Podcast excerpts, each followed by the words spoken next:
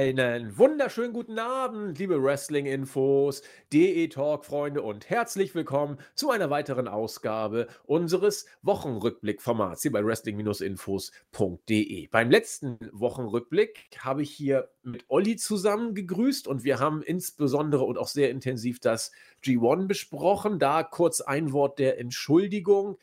Ähm, ihr habt mich zwar gehört, aber in sehr, sehr schlechter Qualität. Hintergrund war, ich hatte zwar in mein Mikro gesprochen, leider mein Mikro vergessen anzuschalten, sodass dann nur die äh, Aufnahme über mein eingebautes Mikro vom äh, Laptop das gemacht hat, was natürlich entsprechend scheiße klang.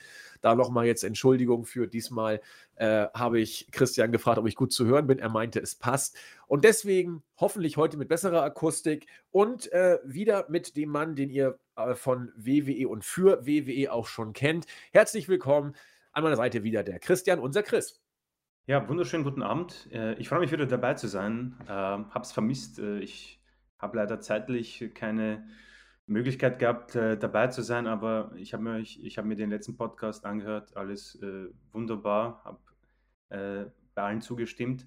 Ähm, und jetzt freue ich mich mit dir, Clash of Champions zu reviewen. Und ähm, wir haben da einige Sachen vor uns, unter anderem Raw und Wochenrückblick und Thunderdome und so weiter und so fort. Also ich denke, das wird eine äh, nette Ausgabe. Ja, hoffen wir mal das Beste. Aber ihr wisst immer, wenn Christian dabei ist, dann ist WWE unser Thema. Und ich meine, es ist ja klar, wenn wir am Wochenende ein Pay-Per-View haben, dann ist logisch, dass wir beim ersten Podcast nach diesem Pay-Per-View besagten dann auch unter die Lupe nehmen. Äh, wir haben uns im Vorfeld mal kurz ausgetauscht, worüber wollen wir sprechen und wie immer sind uns da gleich massig Themen gekommen. Natürlich, äh, Clash of Champions, der Fokus, um, das, um den sich alles dreht. Aber man kann da eine ganze Menge drumherum erzählen. Äh, zum einen natürlich die Weeklies. Und da haben wir mal eine Art Experiment gemacht. Christian ist ja derjenige, der zumindest bei uns für Raw safe die Weeklies immer äh, sich anguckt und die Live-Berichte schreibt.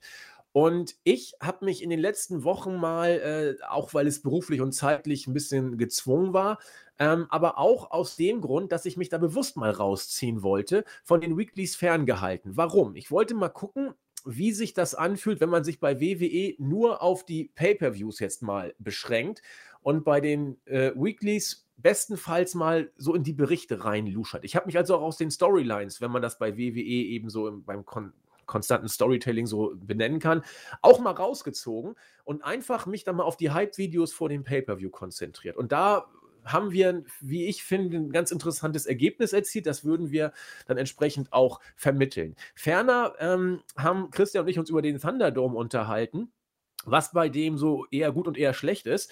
Äh, was Fakt ist, das Ding ist im Moment alternativlos, weil wir Corona haben. Und Corona ist äh, ein Stichwort natürlich, weil es seit über einem halben Jahr die Welt in Atem hält, weil es aber eben auch bei WWE sehr, sehr spürbar ist. Vor dem Pay-Per-View wurde es deutlich, Shayna Baszler, Nikki Cross hat man rausgenommen. Ähm, die Matches wurden noch äh, kartmäßig umgetauscht. Äh, und auch der Thunderdome selbst ist ja Konsequenz äh, dieses Viruses letzten Endes. Und äh, da haben wir uns auch mal überlegt, der Thunderdome-Vertrag läuft dann ja nun auch irgendwann aus. Vince will wieder Zuschauer in der Halle haben. Wenn ihr euch mal die Sportligen äh, um den Erdball äh, anschaut, in der Bundesliga sind wieder Fans in den Stadien. Nicht alle und auch nicht bei jedem Spiel, aber die Fans kommen zurück und Vince hat schon deutlich gemacht, er wird der Erste sein, der, sobald es erlaubt ist, wieder mit Publikum Plan. Das heißt, der Thunderdome wird dann auch ein Stück weit wieder Geschichte werden. Inwiefern sich das auch auf äh, Fanwahrnehmung und vielleicht auf die Stimmung beim Pay-per-View auswirkt, auch darüber wollen wir sprechen.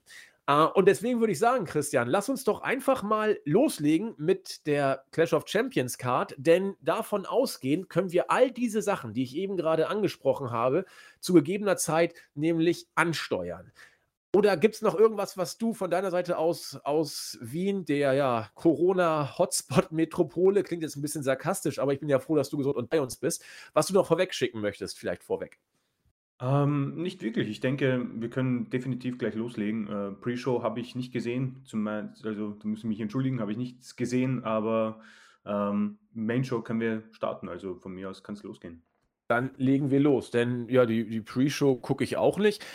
Nach allem, was man gehört hat, war das Pre-Show-Match äh, Cesaro und Nakamura gegen die Lucha House Party wohl tatsächlich für die Main Card ursprünglich vorgesehen und nur wegen des krankheitsbedingten Ausfalls der Mädels dann irgendwie äh, in die äh, Pre-Show äh, reingepackt worden, wo auch immer da der logische Zusammenhang ist, wenn die Mädels ausfallen und sie in der Pre-Show sind, dass man die Pre-Show dann auffüllt mit einem Match aus der Main-Card.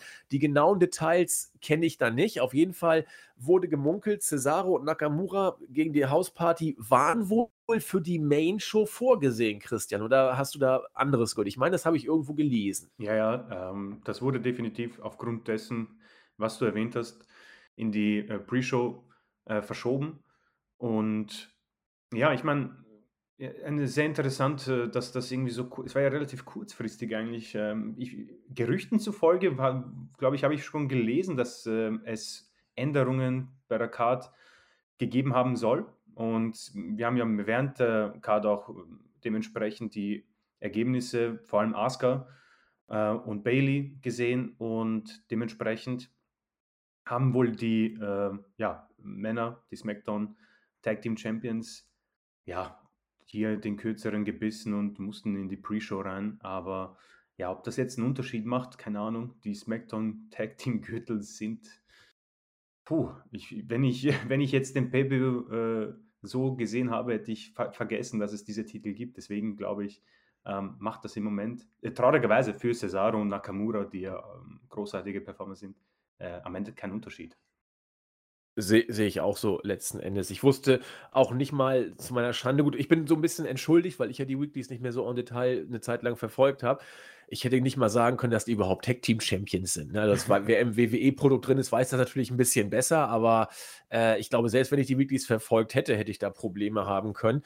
Ähm, aber nun gut, das Match haben wir nicht gesehen wir haben beide gleich mit der Main Show angefangen und das war äh, für mich hochinteressant. Wie gesagt, äh, ich habe den Pay-per-View mal als Show einfach auf mich zukommen lassen. Hat dann schon gesehen, als es losging, okay, 2 Stunden 58 Minuten, das ist schon mal eine runde Zeit. Ich habe das auch schon beim AEW Pay-per-View bei der Review gesagt, dass mir die äh, AEW Pay-per-Views tatsächlich äh, etwas lang vorkommen und das WWE derzeit, wohl auch aufgrund von Corona bedingt natürlich, aber auf einer unglaublich, äh, wie soll ich sagen, flüssigen Länge angekommen ist. Die Pay-per-Views fließen wirklich gut vor sich hin. Und das ist jetzt mal der erste Bereich, wo ich äh, sagen kann, wenn man sich jetzt nur auf diese Pay-per-Views fokussiert, dann bekommst du da eine Drei-Stunden-Show, wo du mal gute, mal solide Matches, mal auch natürlich mal schlechte Matches zu sehen bekommst aber es fließt als Show richtig, richtig gut vor sich hin, muss ich gestehen. Dann diese Publikumseinlagen mit dem Thunderdome ist ja auch interessant, dass das Publikum mal jetzt genau so jubelt, wie Vince es will. Klar, er kann es ja auch einstellen an der Technik. Aber äh, wenn man bei Corona irgendwelche Fazits rausziehen soll, die Pay-per-view-Länge, die ist doch äh, eigentlich jetzt äh, wie gemalt, oder? Ja, ich muss sagen, äh, es ist ganz deutlich zu merken, dass mir ähm, seit dem SummerSlam die Pay-per-Views an sich wirklich gut gefallen. Und äh, deswegen, wir haben es ja angesprochen, das Experiment.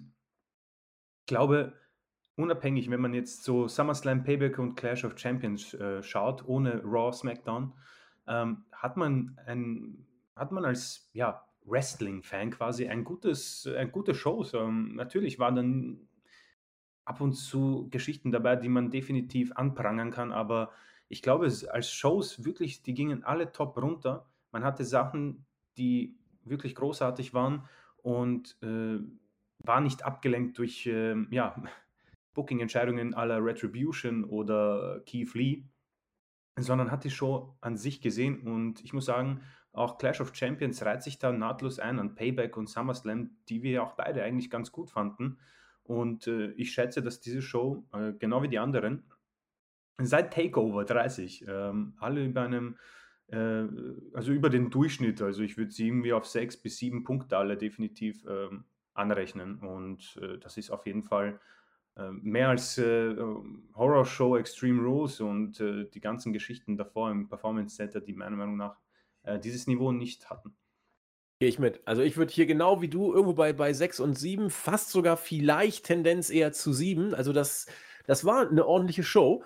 Und ähm, Stichwort Thunderdome habe ich eben schon angesprochen, du hast es auch angesprochen. Ähm, Natürlich, es sind nur, äh, Monitore. Es sind nur Gesichter von Fans auf den Monitoren. Wer da, sage ich mal, echt, wer gekauft ist, das will ich alles gar nicht mal hinterfragen.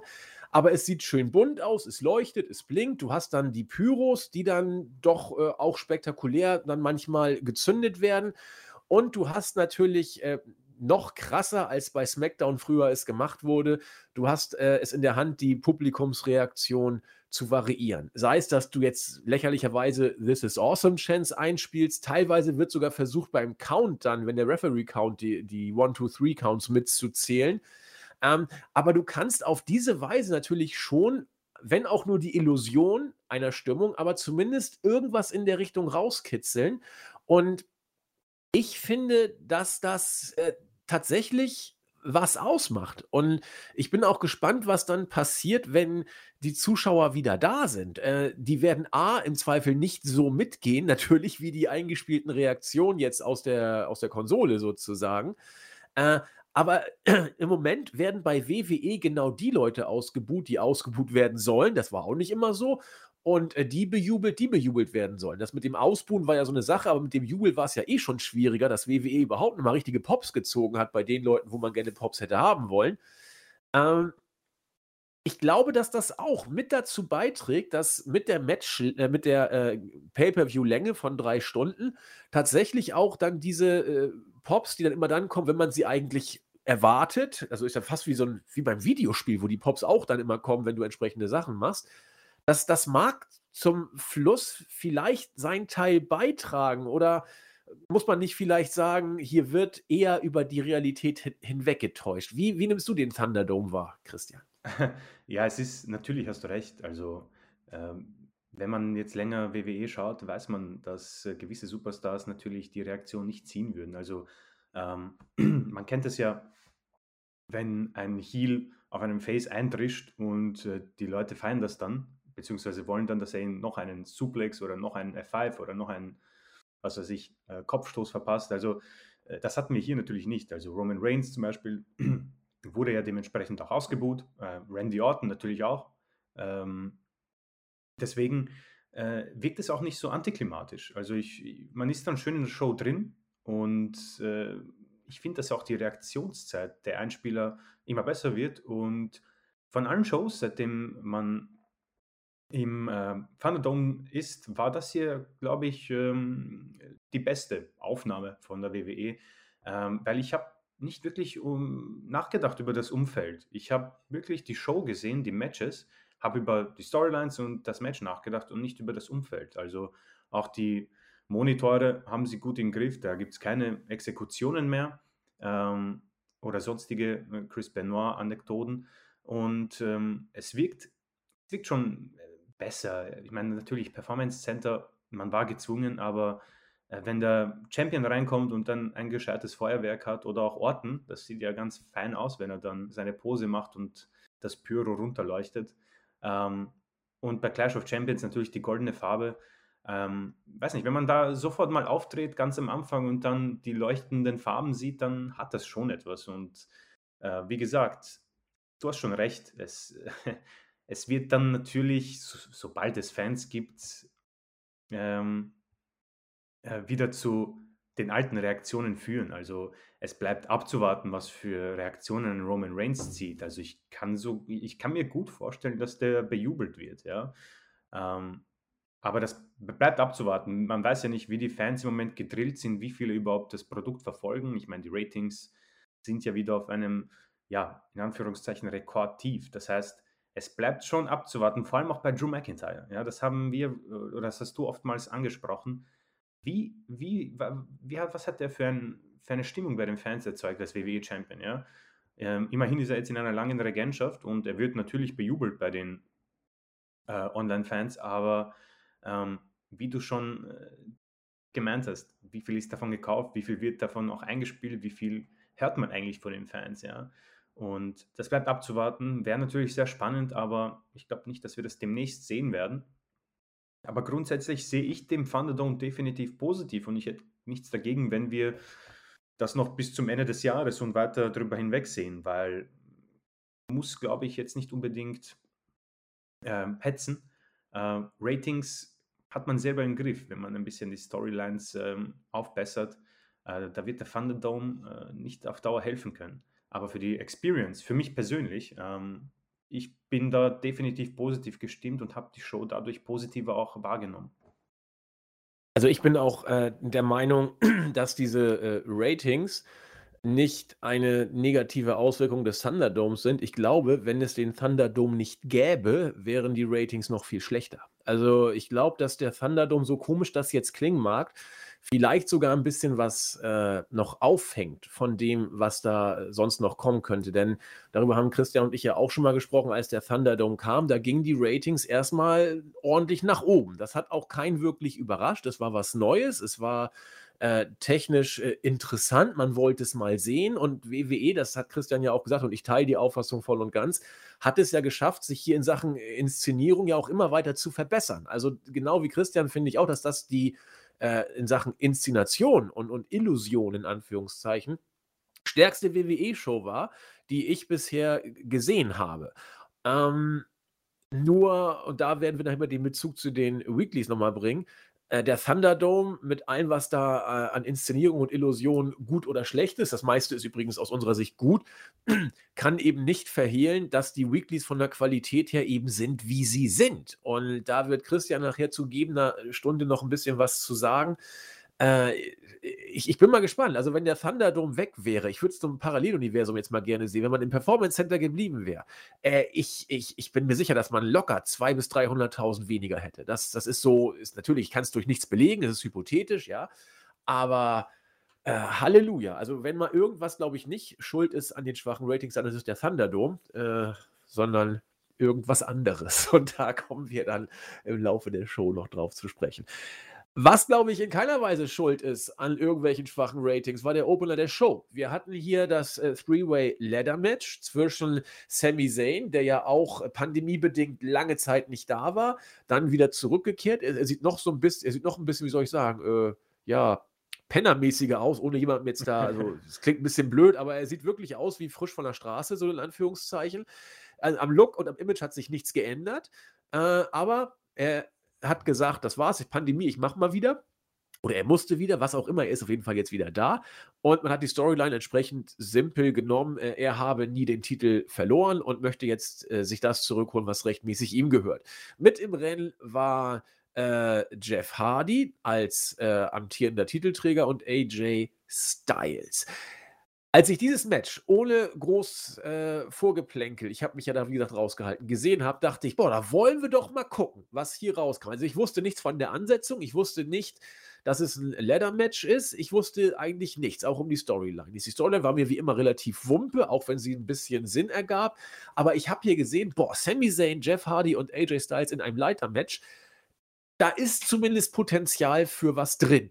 So, und dann ging es los. Die ersten 10, 15 Minuten waren für mich ein WWE-Leiter-Match. Das hat mich nicht so richtig gekickt, aber da hat man schon gesehen, dass sie hart gearbeitet haben. Von der ersten Minute an, fand ich, hat man hier gesehen, dass sich da keiner geschont hat. Bei Jeff Hardy musst du bei solchen Matches, der Mann ist 43, mittlerweile wirklich immer äh, hoffen, dass er da heil rauskommt. Er hat dann ja auch am Ende dann wieder auch diese besagten Spots dann wieder gezeigt. Also die Swanton Bomb dann vom was ich aus gefühlt 500 Metern sozusagen, äh, Gott sei Dank wieder auf den Punkt, dass das funktioniert. Aber wenn die ein Stück daneben geht, ja, gute Nacht. Also, wie es schlecht aussehen kann, hat sein Bruder Matt ja bei AEW gezeigt. Das kann dann auch mal übel nach hinten losgehen. Auf jeden Fall wurde es, es war immer, es war nicht schlecht. Von Anfang an fand ich es schon gut, aber es wurde so ab der Hälfte, fand ich, da hat es dann für mich Klick gemacht, wo ich dachte, okay, sie geben den Jungs jetzt die Zeit und äh, sie sind auch gewillt, hier was draus zu machen die drei, die im Ring stehen. Jeff Hardy hat seinen Hammerspot wieder gehabt, ging auch alles gut. Äh, Sami Zayn hat, hat äh, sehr intensiv und finde ich charismatisch klug gewirkt.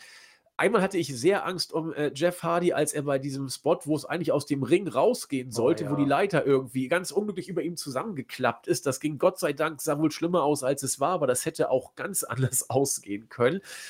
Äh, Styles fand ich, hat, hat großartig gewirkt. Er wirkte für mich wie der Fels in der Brandung, der immer irgendwie alles unter Kontrolle zu haben schien. Also er hat für mich das Match geführt. Sami Zayn war so der äh, ja, Charismatiker und, und äh, ja, Jeff Hardy war das, was, was er eben gemacht hat. Viele haben sich, also anders gesagt. Ich mag diese Spots immer nicht bei Leiter-Matches, die eben so gestellt aussehen, wenn man dann bewusst langsam die Leiter hochkrabbelt, weil der andere noch nicht äh, auf Position ist oder so. Das geht mir immer tierisch auf die Eier, aber das kriegst du bei der Stipulation eben nicht weg.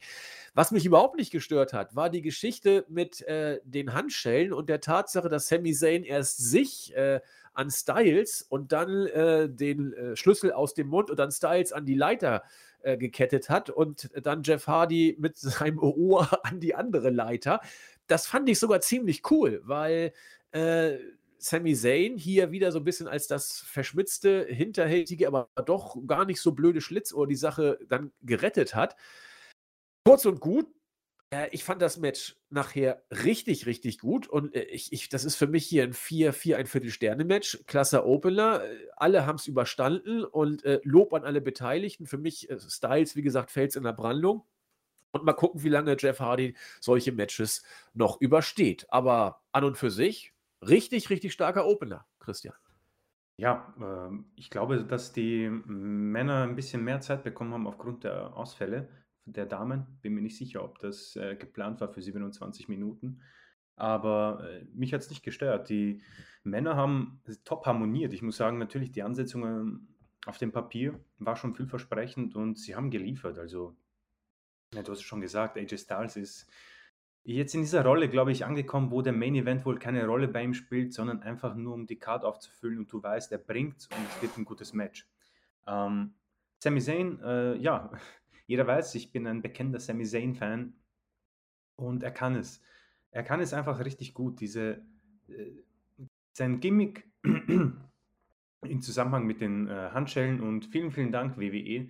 Äh, es gibt Superstars, die äh, doch etwas äh, im Hirn haben. Er nutzt die Stipulation aus. Es ist alles erlaubt. Natürlich kette ich meine Gegner an die Leiter ran, um die Titel zu holen. Selbstverständlich. Und natürlich habe ich endlich mal einen Ersatzschlüssel, um mich selbst davon zu befreien, beziehungsweise um das für meinen Vorteil zu nutzen. Bin ich ganz bei dir. Top. sehr, sehr gutes Booking. Ähm, ansonsten, ja, ähm, WWE-Leitermatches vor allem im Main-Roster natürlich. Die große Leiter, die man zwischen äh, Ring, Apron und dem Kommentatorenpult äh, klemmt. Es ist mittlerweile ein sehr oft gesehener Spot und äh, ja, es ist immer wieder beeindruckend. Und Jeff Hardy, ich meine, ich erinnere mich, wie oft ich mir gedacht habe, ja, okay, ähm, ich glaube, das muss es jetzt endlich gewesen sein. Äh, ich glaube, ich habe das sogar bei WrestleMania 25 mir schon gedacht, als er gegen Matt Hardy dieses ähm, Extreme Rules Match hatte und einfach von dieser äh, großen Leiter mit einem Leg Drop runtergesprungen ist, habe ich gedacht, okay, das muss doch jetzt endlich reichen. Und jetzt, äh, gut zehn Jahre später, ähm, kommt dieser ha äh, harte Spot. Es sieht beeindruckend aus. Ich werde nicht lügen, natürlich. Äh, das ist etwas Besonderes und du hast es, glaube ich, in der Vorbesprechung äh, auch gesagt, Top-Ausführung. Also beide haben das großartig gemacht und äh, das ist auch sehr wichtig, dass man sich da aufeinander verlassen kann. Ansonsten ähm, vier Sterne, definitiv. Ich, ich war so gut drinnen wie schon lange nicht mehr bei einem Opener, muss ich sagen. Ähm, hab's gefeiert. Sieger ist für mich richtig, auch wenn ich mir natürlich AJ Styles als Intercontinental Champion wünsche, in dem Sinne, dass es mich an Seth Rollins äh, Intercontinental Championship Zeit erinnert, wo er quasi Raw getragen hat, als Brock Lesnar den Titel äh, den Universal-Titel oder WWE Championship, keine Ahnung, entführt hat und äh, jede Woche einfach Top-Matches gebracht hat. Das hat damals richtig Spaß gemacht und da habe ich mir eigentlich gehofft, dass quasi Styles diese Rolle übernimmt. Aber ja, Zane wird wahrscheinlich jetzt weiter den ja, Heel spielen, der von den Herausforderungen wegläuft. Was schade ist, der Mann hat, hat unfassbare gute Matches drauf. Ich denke, jeder erinnert sich an großartige Matches außerhalb der WWE vor allem. Und deswegen durchaus positiv. Ähm, ja, Match of the Night ist es aber noch nicht. Da kommt man erst später noch dazu. Aber Top Opener, da kommt man schön rein. Und auch hier muss ich sagen, äh, habe ich über die, über die fehlenden Zuschauer nichts mitbekommen, einfach weil ich so vom Match mitgerissen war. Faszinierend, da bin ich gleich mal gespannt. Also für mich ist das hier äh, Match of the Night mit Abstand. Ähm, aber dann haben wir gleich noch Diskussionsgespenstial. Das finde ich gut. Ich habe schon eine Ahnung, was für dich Match of the Night gewesen sein könnte. Und du stehst damit, glaube ich, auch nicht alleine mit dieser Vermutung. Aber wir werden zu gegebener Zeit dann auf meine Vermutung nochmal zu sprechen kommen. Ja, also anders als du kann ich mit Sami Zayn's Rolle um. Ich konnte schon vorher damit ganz gut um, habe ich, glaube ich, auch immer so kommuniziert, weil er diese Rolle, finde ich, unglaublich charismatisch spielt. Und das können wenige nur so gut wie er. Ja.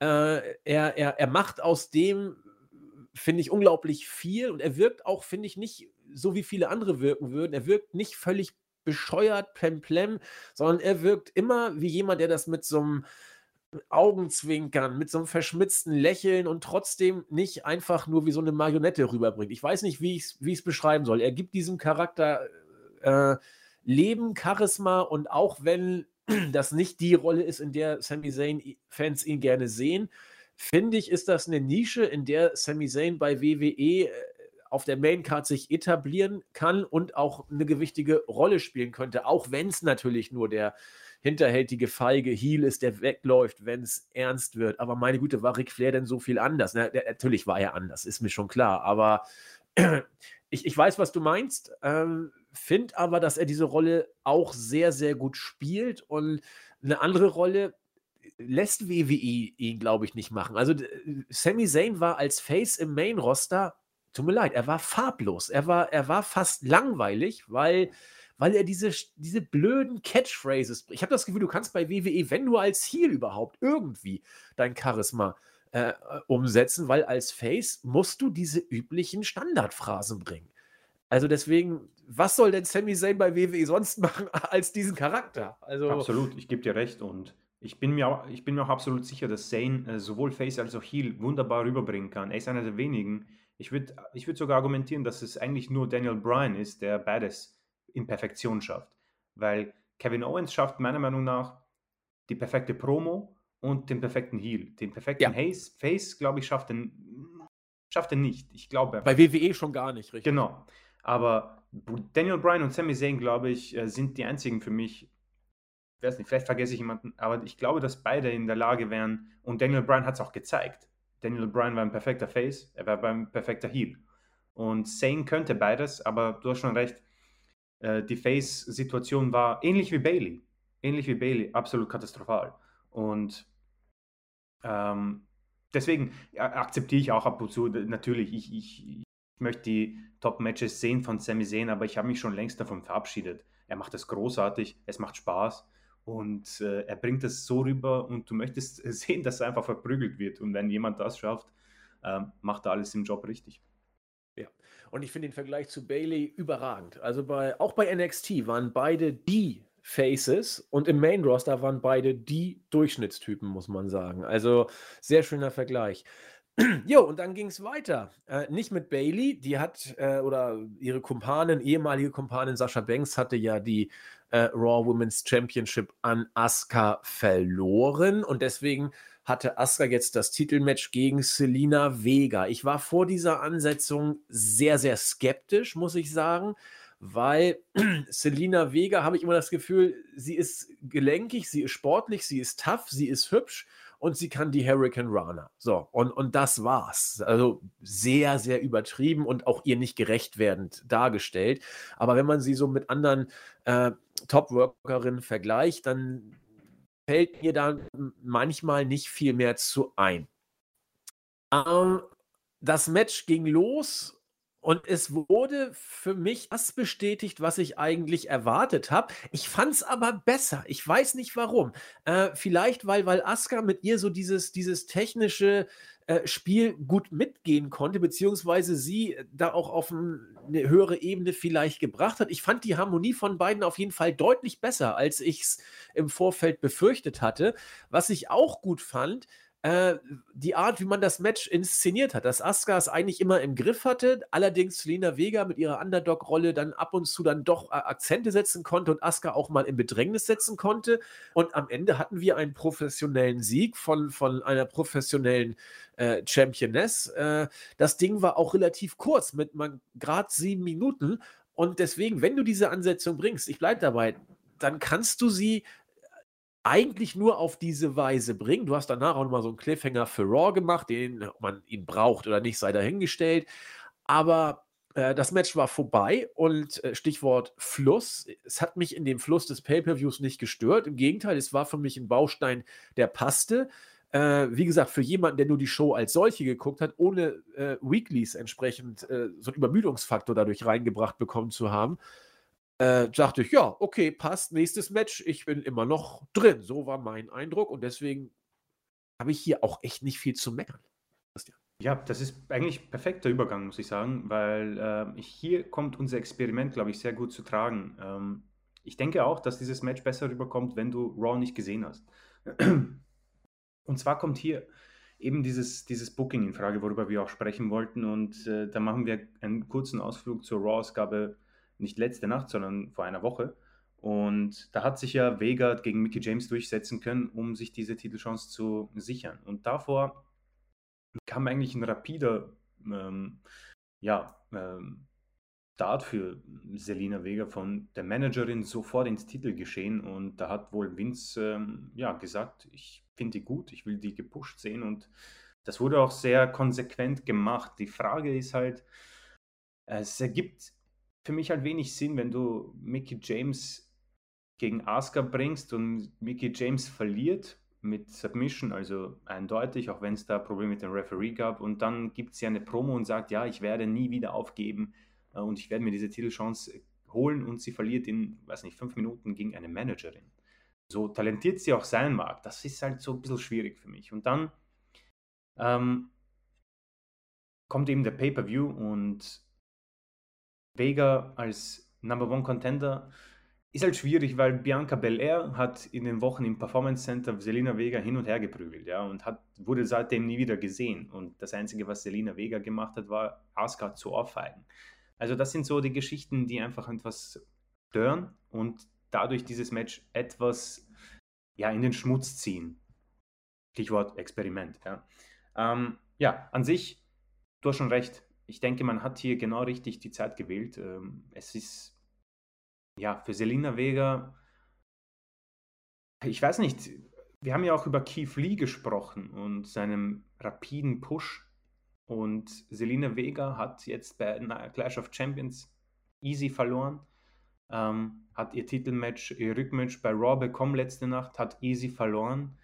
Wohin jetzt mit ihr? Ja? Natürlich, Asuka ist on top of the world, ja, das kann man so argumentieren, aber trotzdem ist das wieder ein fader Beigeschmack und was machst du mit ihr? sie wieder als Managerin zurückschicken, würde absolut keinen Sinn ergeben. Deswegen hängt sie meiner Meinung nach jetzt auch ein bisschen in der Luft, weil äh, du kannst nicht noch ein Titelmatch bekommen. Das ergibt für mich absolut gar keinen Sinn.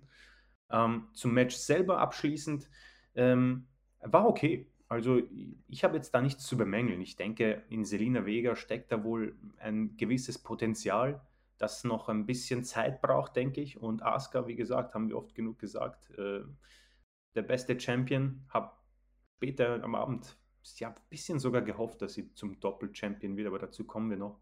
Und dann steht das Match halt als ja, zweites Match auf der Card.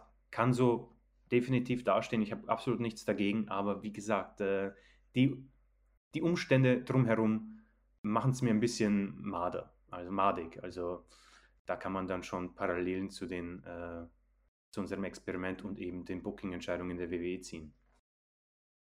Ja, wenn ich das so höre, was du erzählst, da bin ich irgendwie fast schon happy, dass ich mich da jetzt ein, zwei, drei Wochen komplett rausgezogen habe aus den, aus den, aus den Weeklies. Denn natürlich, äh, und das war ja bei mir auch immer so, als ich da noch drin war, du siehst ja die Pay-Per-View-Matches komplett anders, wenn du in den Weeklies drin bist.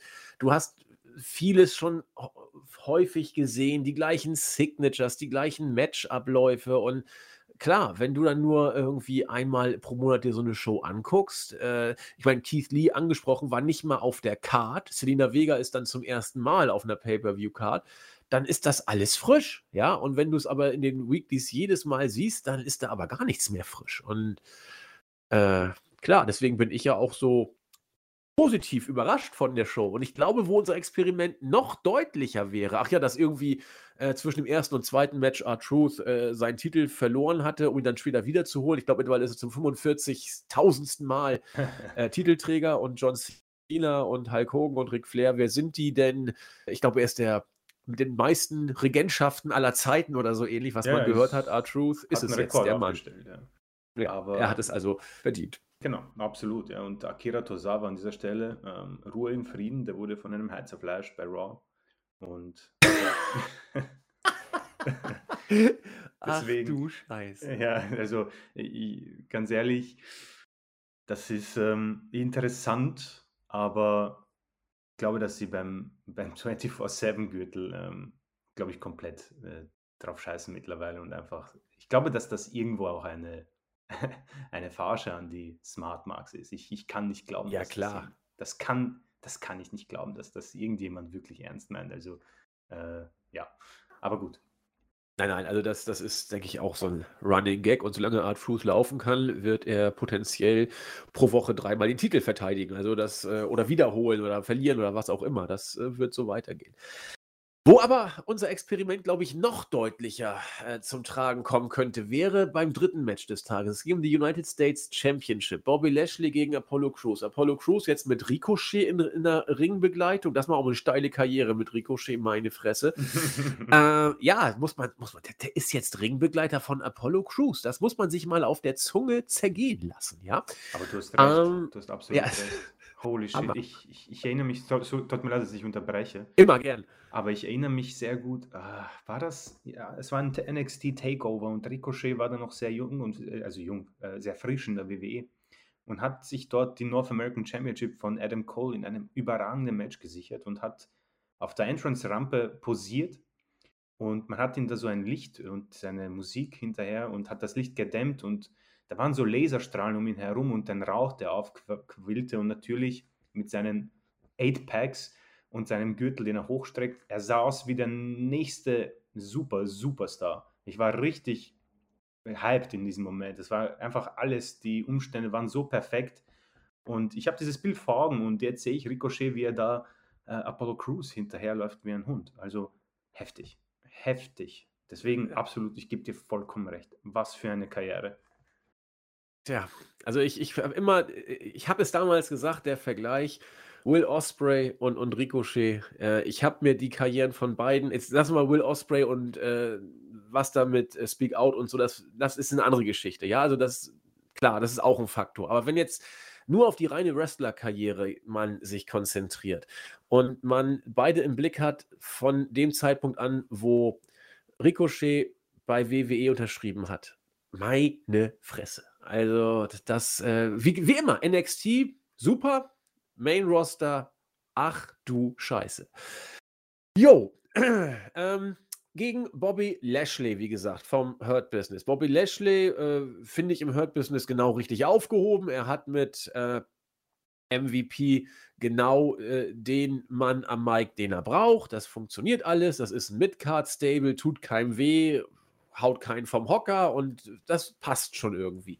Apollo Crews mit der Storyline, ja, äh, der Titel ist wichtig und ich will ihn haben und er gibt mir Berechtigung. Das war ein großes, großer Moment meiner Karriere. Also eigentlich das, was du als Herausforderer sagen musst, wenn du eben dem Titel auch mal Relevanz äh, geben möchtest und wenn du da mal so ein bisschen diesen Competition-Gedanken rein, also auch mal eine, eine gute Idee, jemanden vielleicht mal so zu inszenieren, dass er den Titel haben möchte und nicht irgendwie so eine Seifenoper-Schrott-Storyline über allen sozusagen steht und der Titel ist dann nur Beiwerk. Match war okay. Also das war, das war äh, solides Match, genau wie ich mir das vorgestellt habe. Äh, konnte ich mir ganz gut angucken. 8 Minuten 14. Ergebnis passte für mich auch. Dass Bobby Lashley hier gewinnt, ist für mich absolut nachvollziehbar. Da hat der Hurt Business weiterhin den Gürtel, aber damit Retribution, die meines Erachtens sowieso jetzt schon mehr tot als lebendig sind, dann noch weiter rumtüdelt, weiß der Geier. Zumindest haben dann jetzt den US Championship Gürtel in einem Stable. Warum denn nicht? Ähm, war soweit in Ordnung. Jetzt nichts Überragendes, aber auch nichts wirklich Schlechtes. So habe ich gedacht. Ich bin mir ziemlich sicher, dass ich bei diesem Match vielleicht eingeschlafen wäre, wenn ich die Weeklies verfolgt hätte. Denn äh, solche oder ähnliche Paarungen, Christian, die werden doch bei den Weeklies äh, vielleicht auch schon mal da gewesen sein, oder? Ja, das ist eben das. Natürlich, für mich ist das äh, so ziemlich die 200. Auflage. Ähm, natürlich ändern sich ein bisschen die äh, Valets quasi. Äh, immer, ab und zu ist ähm, Mustafa Ali dabei, ab und zu ähm, Cedric Alexander, je nachdem, ob er bei Hurt Business ist oder bei den anderen. Hin und wieder ist Shelton Benjamin dabei. Ähm, an sich, ich muss sagen, es ist eigentlich eine gute Phase vom Pay-Per-View. Es klingt absurd, aber wenn ich mir die Matchzeiten anschaue, geht das alles sehr, weil du hast dieses lange Leitermatch, bist ein bisschen quasi aus der Puste und dann kommen ja sieben Minuten, acht Minuten, acht Minuten, drei Minuten, äh, um einfach so locker und flockig durch den Pay-Per-View zu kommen, ohne eben einzuschlafen. und die Matches sind auch okay. Also das, äh, auch, auch dieses Match, es ist ein Raw-Match, so wie ich es kenne, so wie ich es gesehen habe und das passt auch. Aber es ist natürlich diese ganze Story ums Hurt-Business, die sind halt die größten Bullies, ja, und die, die größten Heels. Aber in ihrer Freizeit äh, versuchen sie die WWE vor Retribution zu retten und haben dies auch fast geschafft damals. Und deswegen, äh, ja, das Hurt-Business an sich ist für mich ein super Stable, weil es viele Superstars im Moment ein Spotlight gibt, die sonst definitiv in der Corona-Entlassungswelle drin wären. Und ich war am Anfang skeptisch, aber MVP ist, glaube ich, so gut wie noch nie. Äh, Im Ring vielleicht nicht, aber als äh, Manager äh, macht er das großartig und äh, er gibt den Leuten, ich meine, dass Shelton Benjamin nochmal so viel Farbe bekommt, hätte ich nicht gedacht. Oder äh, Bobby Lashley. Und das passt auch. Ich finde die Entrance, die Farben und die, wenn sie in den Anzügen dann dastehen, auch im Underground war das schon eine coole Szenerie und das passt auch absolut. Und der Gürtel gehört definitiv auf, zu Bobby Lashley, kann dort auch bleiben. Und deswegen ist das auch vollkommen in Ordnung. Natürlich sieht man halt diese Matches jetzt bei letzter Nacht, hat man eben Mustafa Ali reingebracht mal. Ähm, von Retribution war übrigens keine Spur zu sehen, nur einmal kurz das Logo, was wir betrachten konnten. Auch übrigens vom Raw Underground keine einzige Spur letzte Nacht. Ähm, definitiv war unterm Strich okay Match. Ich würde sogar fast meinen, dass ich das Raw Women's Championship besser fand. Vielleicht einfach, weil es für mich eine Abwechslung war mit Selina Vega als ähm, ähm, Kontrahentin zu Asuka. Ähm, ja, würde ich mitgehen. Sehe ich genauso wie du, ja. Ja. Und dann kann das so definitiv dastehen. Ähm, es stört mich halt ein bisschen, wie, wie man Hurt Business jetzt genau einsetzen will. Sind sie jetzt die Faces, die uns vor Retribution retten oder vielleicht sogar gerettet haben? Oder sind sie die, die weil sie sind in diversen äh, Segmenten zu sehen, wo MVP seine Wasserflasche auf den Boden schmeißt und den Putz, äh, die Putzkraft Randy Orton auffordert, das aufzuheben. Ähm, man sieht, wie Leute sich zu ihnen setzen wollen mit dem Essen und dann verscheucht werden. Es äh, sind halt Bullies, aber am Ende sind sie für uns da und wir haben keine Angst vor Retribution mehr. Und das ist halt eben auch wieder ein Produkt des Bookings, ähm, welches die Raw-Ausgabe vor einer Woche zu einer der schlechtesten Raw-Ausgaben aller Zeiten macht. Und das hat nicht nur mit äh, T-Bar, Mais und Slapjack zu tun. Ähm, dann lass uns das doch mal zum Anlass nehmen. Ähm, ich habe ja gesagt, ich verzichte, habe auf die Weeklies jetzt ein bisschen verzichtet. Christian muss da ja durch. Und wir wollten ja mal auf die Weeklies vor und nach Clash of Champions kurz eingehen. Und ich glaube, hier kann man das ganz gut machen. Denn das nächste Match, die WWE Raw Tag Team Championship, ist eigentlich auch ein Match, das wir so oder so ähnlich schon sehr, sehr häufig gesehen haben. Sei es bei Pay-Per-Views oder eben auch bei Weeklies. Ähm, wir werden es gleich trotzdem noch mal ein bisschen besprechen, auch wenn es da vielleicht so viel Neues nicht gibt, außer eine ja sehr schlechte Nachricht, die Angel Gaza betrifft. Ähm, erzähl doch mal, Christian, die Raw-Ausgabe vor dem Pay-Per-View. Du hast ja schon angedeutet, so richtig gut fandest du sie nicht, oder?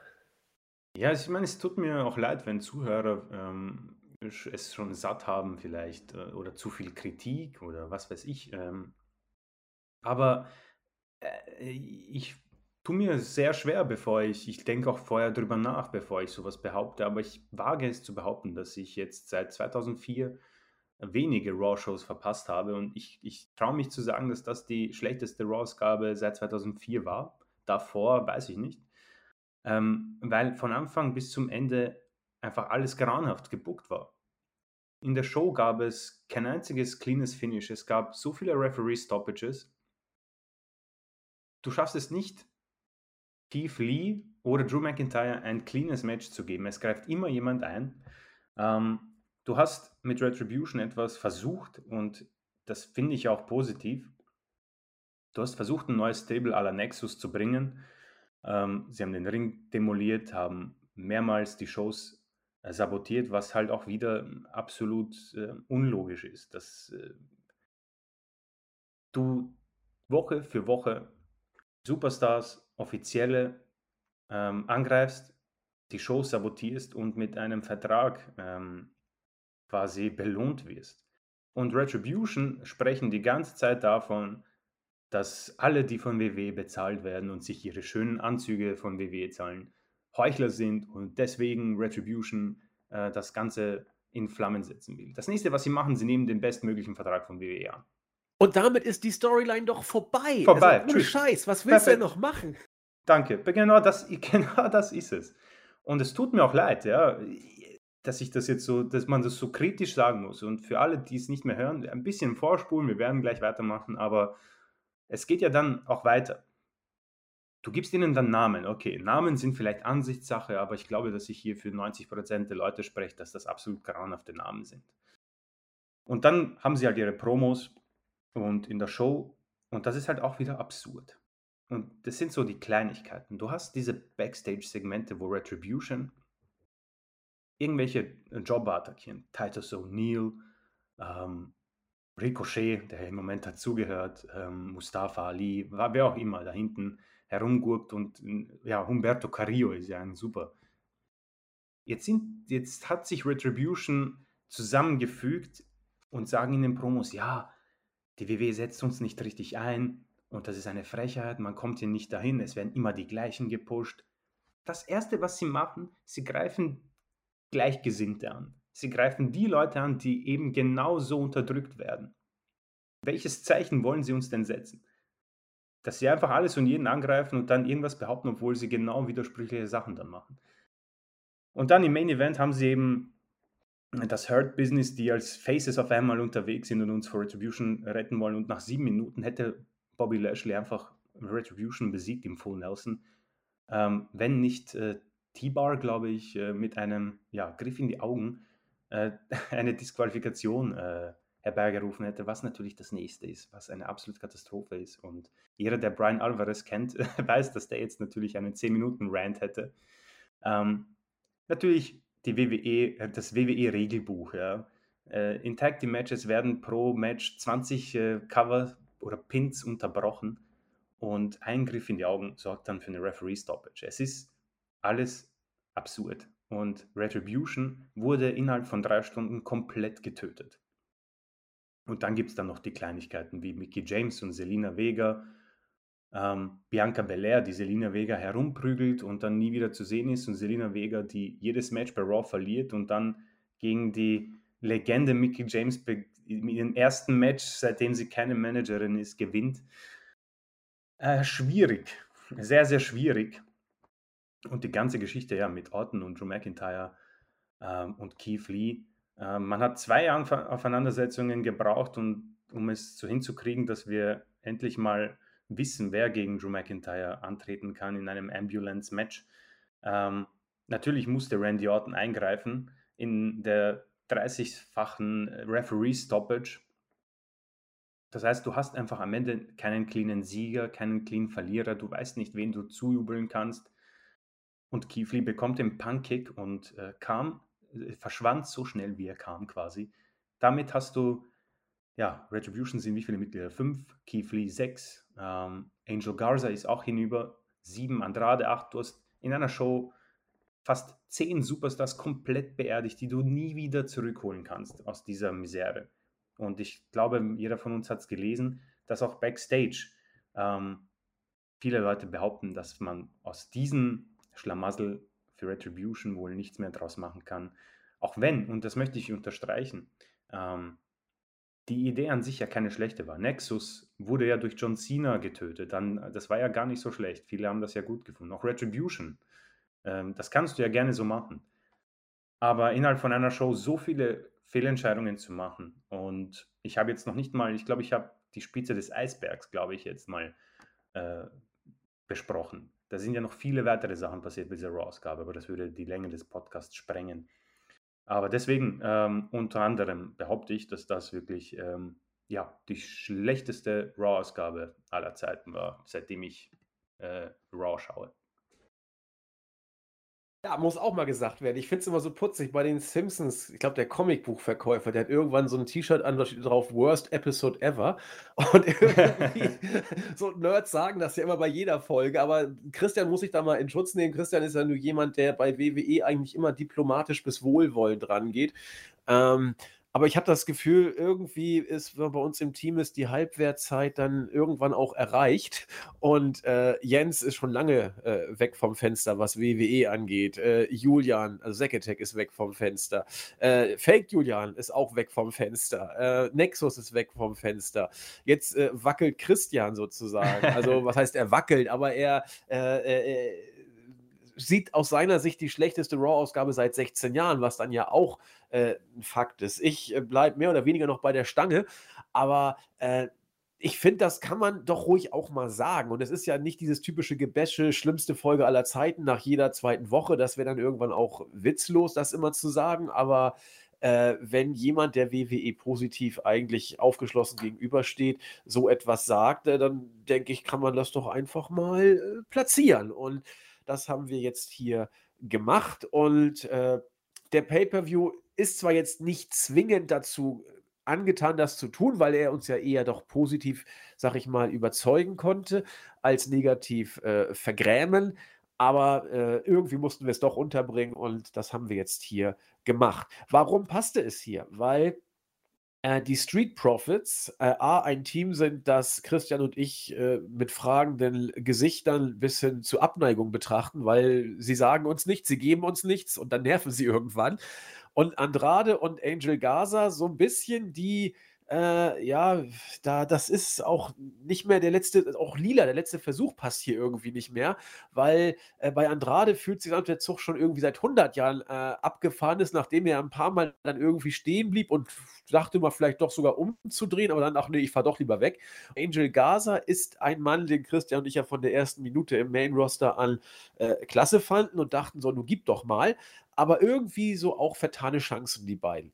Trotzdem fand ich das Match, auch wenn ich es jetzt selbst schon ein paar Mal gesehen habe, auch wenn die Street Profits wieder gewonnen haben, was mir auf die Eier geht, ähm, auch wenn Angel Gaza sich übel verletzt hat, äh, Gott sei Dank wohl doch nicht so schlimm, wie es zuerst den Anschein hatte, äh, fand ich das Match relativ kurzweilig. Also das war 8 Minuten 14, genauso lang, wenn äh, unsere Matchzeitmessung hier passt, wie Bobby Lashley gegen Apollo Crews.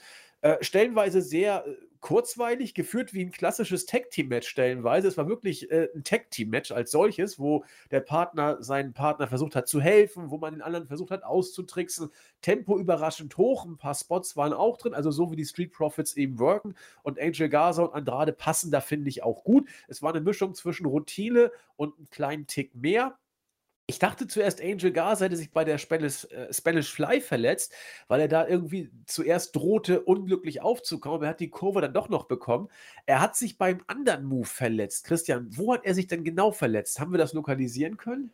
Ähm, um ehrlich zu sein, habe ich das nicht so mitbekommen. Ähm, ich auch nicht. Ja, das, deswegen kann ich dir im Moment auch nicht helfen. Ähm, aber was ich gesehen habe, glaube ich, war dieses äh, X-Zeichen, dieses berühmte. Ne? Ja, weil das, das, das muss es, ich habe es nämlich nicht gesehen. Ich war nur überrascht, dass Andrade ganz eindeutig ausgekickt ist äh, und man trotzdem den Three-Count hat durchgehen ja, lassen. Hat ja. wohl Andrade das nicht so mitbekommen, offensichtlich, dass er jetzt nicht auskicken soll, weil man das Ganze jetzt abbricht. Äh, man hat das dann auch elegant äh, man hat sogar noch mal ein, zwei Mal in der Wiederholung sogar eingespielt und sogar die Kommentatoren was dazu sagen lassen. Aber man hat äh, das Team von Andrade nicht diskutieren lassen. Andrade war sofort, sofort bei Gaza und hat mit dem Referee geguckt, was da los war. Also das, da hat dann wohl tatsächlich diese äh, Verletzung da alles über den Haufen geworfen, sodass sogar Andrade nicht wusste, was Phase ist. Und als das Match zu Ende war, wusste ich zuerst gar nicht, was ist denn da jetzt überhaupt los, bis ich dann von der Verletzung erfahren habe. Ich konnte das mich nicht lokalisieren, genauso wie du ja auch ja, nicht. Ja, ich auch nicht. Ja, es war für mich auch ein bisschen überraschend. Ähm, aber äh, was man jetzt so mitbekommen hat, äh, soll es Hüfte sein? Also eine Hüftverletzung? Ja. Ja, ja. Ähm, ja es, es war offenbar schlimmer als gedacht. Also angeblich soll er wohl mit dem blauen Auge davongekommen sein. Also letzte Nacht äh, war Andrade allein unterwegs und hat Selina Vega gebasht und auch ähm, ja, Angel Gaza quasi als ähm, ja, nur unnötiges Gewicht bezeichnet und hat sofort gegen Keith Lee verloren. Ähm, Auch geil, ne? Das, das klingt doch eigentlich nach dem Start, äh, Start eines Pushes, wenn er so gegen alle sich jetzt irgendwie auflehnt. Das könnte sagen, oh, jetzt vielleicht ein Singles-Push und dann wird er gleich platt gemacht von Keith Lee. Also Andrade ist ja auch durch jetzt irgendwie, ne? Ja, was ja schade ist eigentlich, ähm, ist ja auch ein Mann, der für großartige Matches ähm, in, zustande in Lage ist, hat ja auch für Fünf-Sterne-Matches bei NXT gesorgt und Angel Gaza, du hast es angesprochen, unser Liebling. Ähm, ich hoffe, er kommt gut davon, weil vielleicht ist so ein Split gar nicht mal so schlecht. Äh, so als Womanizer allein unterwegs, äh, wer die ähm, Moderatorinnen bzw. Interviewpartnerinnen verführt und vielleicht sich in das Titelgeschehen kämpft. Ähm, es bleibt abzuwarten. Also was gerüchterweise im Moment im Umlauf ist, es soll wohl nicht zu schlimm sein, aber ja, ich muss auch sagen, ich war ein bisschen verwirrt und äh, das mit den Referees passiert ja immer in letzter Zeit auch sehr oft, dass ähm, die durchzählen beziehungsweise Superstars auskicken oder nicht aufgeben. Das hatten wir in letzter Zeit schon sehr oft. Also sehr interessant, wie das äh, läuft backstage. Ähm, sie sollen ja quasi shootmäßig äh, durchzählen. Ähm, äh, ich glaube, Angelo Dawkins hat ja das Cover äh, angesetzt, war auch sehr verwirrt, war auch sehr wütend darüber. Ähm, deswegen war das am Ende sehr äh, komisch und ähm, ein ja, abrupter, offenbar, offensichtlich abrupter Stopp und äh, hoffentlich, wie gesagt, bleibt Angel Gaza von einer langjährigen äh, Pause oder langwierigen Pause verschont, weil äh, vielleicht kann man da noch was retten, sagte er in seiner Verzweiflung. Ja, äh, bei Gaza habe ich noch die größte Hoffnung, ehrlich gesagt, weil, weil er jung ist. Für mich war, ich hätte auch kein Problem gehabt, wenn Andrade und Gaza die Titel gehalten hätten, der Regentschaft vom halben Jahr oder was auch immer. Und dann wäre gut gewesen, aber auf Sicht hätte ich Gaza eh nie als Tag-Team-Wrestler gesehen, sondern als Singles-Wrestler. Genau wie du schon sagtest, äh, mit seinem äh, arroganten äh, Mädels-Gimmick da. Der, der, hat so viel Charisma, der, der wäre für mich im Tag-Team, das wäre für mich so die zweite Lösung. Und deswegen vielleicht gar nicht so blöd, wenn er dann nach ein paar Wochen dann wiederkommt und dann als Singles-Worker wieder loslegt. Äh, ich hoffe, ich hoffe, aber ja, man wird's. Was man, man halt sagen sehen. muss zur Verteidigung von WW, sie bucken halt die Street Profits sehr ähm, durchwegig, äh, konstant mit Siegen. Also sie ja, leider. ja, das natürlich. Also ich, mir geben sie mir nichts, ich bin kein Fan. Ähm, und aber man muss sagen, sie werden sehr stark dargestellt. Sie haben auch die SmackDown Tag Team Champions besiegt in einer Raw-Ausgabe, wo ähm, sie zu Gast waren. Da wurde irgendwie auf diese auf Brandkämpfe kurz angespielt. Ähm, und haben da auch clean gewonnen. Und äh, das muss man in dieser Hinsicht dann auch wohl in gewisser Weise positiv äh, sagen. Es sind cleane Siege und äh, sie werden stark dargestellt als das beste Tag Team bei Raw. Du hast recht, du hast recht. Also das sind auch wichtig. Die Art des Sieges ist ja auch immer dann für äh, Smarks relativ wichtig. Sie gewinnen ihre Matches eigentlich immer clean. Ja, das muss man auch äh, positiv dann mal erwähnen. Ja, Bailey sollte eigentlich ein Titelmatch gegen Nikki Cross haben. Aber wir haben es ja schon angesprochen, da machte dann die Gesundheit oder Vorsichtsmaßnahme oder ich meine, was heißt Vorsichtsmaßnahme? Weil WWE scheint ja so ein Corona-Hotspot zu sein bei NXT. Also, was man da so gehört hat, was da an äh, ja, Fallzahlen, äh, Infektionen und so weiter bei NXT im Performance Center so abging, alles nicht so witzig. Und jetzt hat man auch Nikki Cross, wie gesagt, auch mit Shayna Baszler und Nia Jax äh, rausgezogen. Deswegen war Bailey jetzt ohne Gegnerin. Man hat das gemacht, was ich irgendwie, ich finde es nachvollziehbar, fast das Beste aus der Situation. Man hat sie ein bisschen lästern lassen über Nikki Cross, man hat über generell über alle abgelästert und dann hat sie eine Open Challenge ausgesprochen äh, als Asuka dann kam, war sie ganz nervös und panisch, äh, wollte das eigentlich dann doch nicht. Das Match ging relativ schnell los. Lange ging es nicht, dreieinhalb Minuten. Dann musste Bailey sich Askas äh, Übermacht mit einem Stuhl erwehren und das führte dann zur DQ. Soweit, so gut. Ich habe nur darauf gewartet, wann sie kam. Sie kam dann relativ schnell, gehandicapt. Auch dann musste sie kurz zurückstecken, aber am Ende hat Sascha Banks dann doch dann die Oberhand behalten, hat Bailey dann mit besagtem Stuhl auseinandergenommen. Ja, äh, man baut es jetzt konsequent auf und ich muss gestehen, es interessiert mich überhaupt nicht. Äh, wir beide waren ja immer die, die sich gefreut haben, dass man jetzt mit Bailey und Banks was hat, was, was eine runde Sache ist. Das Pferd, das ist. Äh, das passt endlich mal, die beiden als Heel. Sie haben sich super ergänzt. Bailey war sowieso immer gut. Dann kam Sascha dazu, hat an der Seite äh, an, von Bailey richtig auf oder ist richtig aufgeblüht. Wrestlerisch halte ich sie fast sogar für die stärkere, zumindest was die Spots angeht. Das war ein Ding, das gefahren ist. Und weil es so gut lief, hat man es dann sozusagen auf der Höhe des Erfolges äh, gesplittet. Und äh, ja, man macht es jetzt ja konsequent und richtig, aber äh, tut mir leid. Es ist, es ist, es juckt mich überhaupt nicht, dass jetzt Sascha Banks ihren Payoff gegen Bailey bekommt. Jedes Mal, wenn ich die beiden sehe, denke ich, ach, hätte man euch doch zusammengelassen und fange an zu weinen innerlich. Äh, konsequent irgendwo, aber ich glaube, da hat man ein paar Monate zu früh was Gutes zerstört, Christian. Ja, schade. Äh, mein Herz blutet, ja. Ähm, grundsätzlich hat man es gut gelöst. Ähm, Bailey kommt heraus, äh, gibt eine Promo. Äh, ich weiß nicht, wie es dir geht. Ich muss sagen, der, der Song von, der Entrance-Song von Bailey gefällt mir irgendwie von Mal zu Mal besser. Warum jo. immer? Irgendwie. Gebe ich dir recht. Ja. Finde ich auch. Ähm, ja, Asuka kam dann heraus, äh, war eine coole Lösung irgendwie, weil es ja auch diese Geschichte gibt mit Two, Two Belts, äh, Banks und so weiter. Das hat schon äh, auch Sinn ergeben. Und ich muss sagen, sie hatten mich kurz. Ich habe echt davon, ich bin stark davon ausgegangen, dass das Match sofort zu Ende sein wird, nach einer Minute und Asuka sich den Titel holt. Ähm, dann natürlich die DQ, äh, perfekt für einen Heel. Das akzeptiere ich auch. So wird Bailey bzw. Asuka nicht besiegt und ähm, wir haben eine Übergangslösung quasi für ja, einen unvorhersehbaren äh, Ausfall. Sascha Banks und Bailey. Ja, äh, du, ich muss sagen, äh, ich vermisse die beiden sehr bei Raw. Äh, als Tag Team Champions haben sie mir die Show sehr versüßt. Also das war so immer mein Highlight. Ähm, es ist zu früh, es ist etwas schade, muss ich sagen, weil also ich meine, wenn ich mir vorstelle, wenn wir sagen, okay, WrestleMania äh, im nächsten Jahr, vielleicht gibt es dann auch wieder Fans und wenn du das gut aufbaust über einen längeren Zeitraum, kannst du die beiden sogar vielleicht in den Main Event der Show stellen, ja. Ähm, so wird es wohl das Hell in a Cell Match äh, im Hell in a Cell Pay-Per-View werden um die SmackDown Championship. Und auf das Match freue ich mich. Da kann ich, muss ich zugeben, ich freue mich drauf, ja. Ich hoffe, dass sie liefern dürfen. Äh, ich das auf jeden Fall unterstreichen. Aber ich würde lügen, wenn ich sagen würde, dass ich auch sehr interessiert hinschaue. Es ist noch immer so, ich bin zu sehr abgelenkt von der von dem großen Potenzial, welches man verschenkt. Weil äh, Jax und Baszler als Tag Team Champions, puh, ich muss sagen, ich habe diese Gürtel schon sofort vergessen. Aber bei Banks und Bailey waren sie mir so präsent irgendwie, dass es ist irre. Da waren die Gürtel für mich sogar ziemlich viel wert.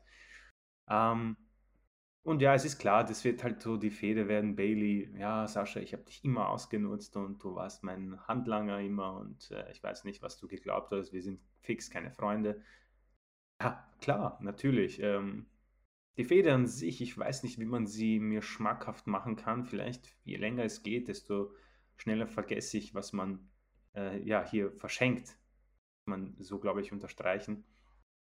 Aber wer weiß, ich meine, die beiden sind beide äh, also gut am Mike, im Ring, wird wahrscheinlich eine längere Fehde, aber ich meine, was wird der Payoff wird wohl der Titelverlust von Bailey. Banks wird den Gürtel wohl gewinnen und dann als Face wohl weitermachen, was ihr meiner Meinung nach nicht steht. Und ich hoffe, dass Bailey Puh, ach, schwierig. Ich weiß nicht, was ich hoffen soll, weil Bailey ohne Gürtel könnte auch schnell in der, im Nichts verschwinden und. Aber selbstverständlich. Angst. Da ja. gehe ich von aus, ja. Und ich habe nur Angst, dass man dann vielleicht irgendwie auch Bailey wieder zum Face macht, was absolut katastrophal wäre, weil das, glaube ich, nie und nimmer mehr funktioniert. Ja, äh, also ich glaube, man hat alles, man hat das falsch gemacht. Man hat es zu früh gemacht und man hat es falsch gemacht. Ähm, so random irgendwie. Es war so überhastet, muss ich sagen, diesem Wort, das mir da einfällt. Ähm, ja, sehr traurig bin ich schon, muss ich sagen, weil die beiden so großartig waren. Aber so sei es, sei es drum. Also ich, ich gehe mal stark davon aus, es wird ein Hell in a Cell Match. Äh, darauf freue ich mich, gebe ich zu. Ich hoffe, dass es gut wird. Und äh, ja, Payoff kann ich im Moment nicht sagen, ehrlich. Ich bin da überfragt, auf was ich da gehen soll, ob Bailey lieber verteidigen soll, ob Banks gewinnen soll, wer soll Hayes, äh, Hayes, wer soll Face sein, wer soll Heel sein, ähm, wie lange sich das strecken wird. Strecken sie es bis zum Rumble und äh, vielleicht sogar zu WrestleMania. Vielleicht äh, wird einer von den beiden in einem Hell in a Cell Match äh, so hart und schlimm verletzt, dass er aus den Shows geschrieben wird und dann bei WrestleMania quasi ähm, das Rückmatch kommt, wie man es ja mit Edge und Orton geplant hat. Keine Ahnung, es ist schade. Sich so einfach mal zusammenfassen. Ja, also ergänzend dazu, äh, unabhängig davon, dass ich persönlich genauso traurig bin wie du, ist jetzt egal, was passiert, egal wie man es jetzt buckt, ähm, es wird nicht zu retten sein, weil ähm, gute Sachen im Wrestling passieren einfach. Und dass Bailey und Banks so gut funktionieren würden, das konnte man nicht wissen. Man konnte auch nicht wissen, dass Daniel Bryan damals 2013, 2014 als Face so dermaßen durchstarten würde. Das äh, erzählt uns WWE ja seit 100 Jahren, dass sie das alles genau geplant haben, dass das genauso sein sollte, ist natürlich Schwachsinn, war, war nicht geplant. Ähm, das gewinnt ab einem gewissen Punkt eine Eigendynamik. Und dass Bailey nach ihrem, ich bleibe dabei, katastrophalen Start als Heel äh, nach äh, mehreren Wochen, ja fast erst Monaten, äh, diese Rolle gefunden hat oder die Rolle sie gefunden hat. Ist ja auch egal, wer hier was gefunden hat. Aber irgendwie haben Bailey und die Rolle sich dann gefunden und dann wuchs das. Und dann kam mit Sascha Banks, was ich zuerst auch nicht gedacht hatte, ein Faktor hinzu, der das Ganze tatsächlich nochmal auf eine neue Ebene gepackt hat, weil die beiden zusammen als Heels unglaublich gut funktionieren. Auch äh, man merkt, dass die sich menschlich da auch äh, äh, äh, richtig gefreut haben, oder rede ich mir zumindest ein, dass ich es gesehen habe, äh, was dann das Ganze nochmal wieder auf eine andere Ebene bringt, weil du es nicht nur professionell spielst, sondern weil du auch das, du bist immer in dem richtig gut, was du kannst. Und die beiden konnten es, fanden es gut und dann bist du automatisch äh, noch, noch besser, wenn du das, was du kannst, auch noch gerne machst. Und diesen Level, diesen Punkt hatte man, glaube ich, einfach bei Bailey und Banks erreicht. Und wenn du diesen Punkt hast, dann hast du ihn oder du hast ihn nicht. Und wenn du ihn mal hast, dann kannst du ihn nur kaputt machen. Du kannst versuchen, ihn zu halten, vielleicht klappt das sogar, aber du kannst es nicht besser machen, was sich selbst zu etwas richtig überragend Gutem macht, weil es eben durch Koinzidente, sozusagen durch, durch verschiedene Sachen passiert, sozusagen. Und jetzt ist dieses Besondere, was die beiden ausgemacht hat, beide auch als Heels, wie gesagt, das ist jetzt weg. Einer muss jetzt Face sein. Und sowohl Banks als auch Bailey haben als Faces nicht funktioniert. Und jetzt ist Banks nach ein paar Wochen, Monaten, wo sie mal Heel sein durfte, ist sie schon wieder Face. Eine Rolle, die ihr überhaupt nicht so, sie kann das bestimmt, aber WWE kann es eben nicht mit ihr. Und Banks ist einfach für mich die geborene Heel-Frau. Also die macht das so gut. Äh, und zwar so charismatisch, dass du die trotzdem als Heal schon wieder irgendwie gut findest. Ich kann es gar nicht beschreiben. Als Face finde ich sie doof oder langweilig, aber als Heal finde ich sie nicht nur böse, sondern ich finde sie irgendwie, ich mag sie als Heal, komischerweise. Aber jetzt diese unsägliche Fehde, die du wieder normal, vielleicht sogar professionell bis gut aufziehst, die aber das, was die beiden ausgemacht haben, nicht im Ansatz wird konservieren oder neu entfachen können. Äh, deswegen kann ich nachvollziehen, dass du sagst, ja, mal gucken, was passiert, vielleicht wird es ja gut. Ich habe das Ding aufgegeben und wenn immer ich Bailey sehe, also sie ist immer noch in Ordnung, aber es wirkt, äh, für mich fehlt da schon was. Sie ist nicht mehr das, was sie mit Sascha Banks war. Sie wirkt wie jemanden, der jetzt irgendwie versucht, diese Rolle noch zu spielen. Aber das ist jetzt schon, als ob du bei den Beatles John Lennon rausgenommen hast. So ein bescheuerter Vergleich. Aber äh, da, da, du, du kriegst es nicht mehr entflammt. So, und deswegen bin ich jetzt traurig und egal, was WWE macht, ich werde es zur Kenntnis nehmen, sagen wir es mal so. Ich werde es zur Kenntnis nehmen. Ja, Tab wie noch. Ach du Scheiße. Ja, sechstes Match des Abends. Ambulance Match. Und hier Drew McIntyre gegen Randy Orton. Obwohl ich die Weeklies nicht gesehen habe, habe ich von dem Match nichts erwartet, außer Langeweile. Und ich habe nichts bekommen, außer Langeweile. Also ich will ja den beiden wieder nicht absprechen, dass sie sich dass sie hart gearbeitet haben. Das haben sie bestimmt auch.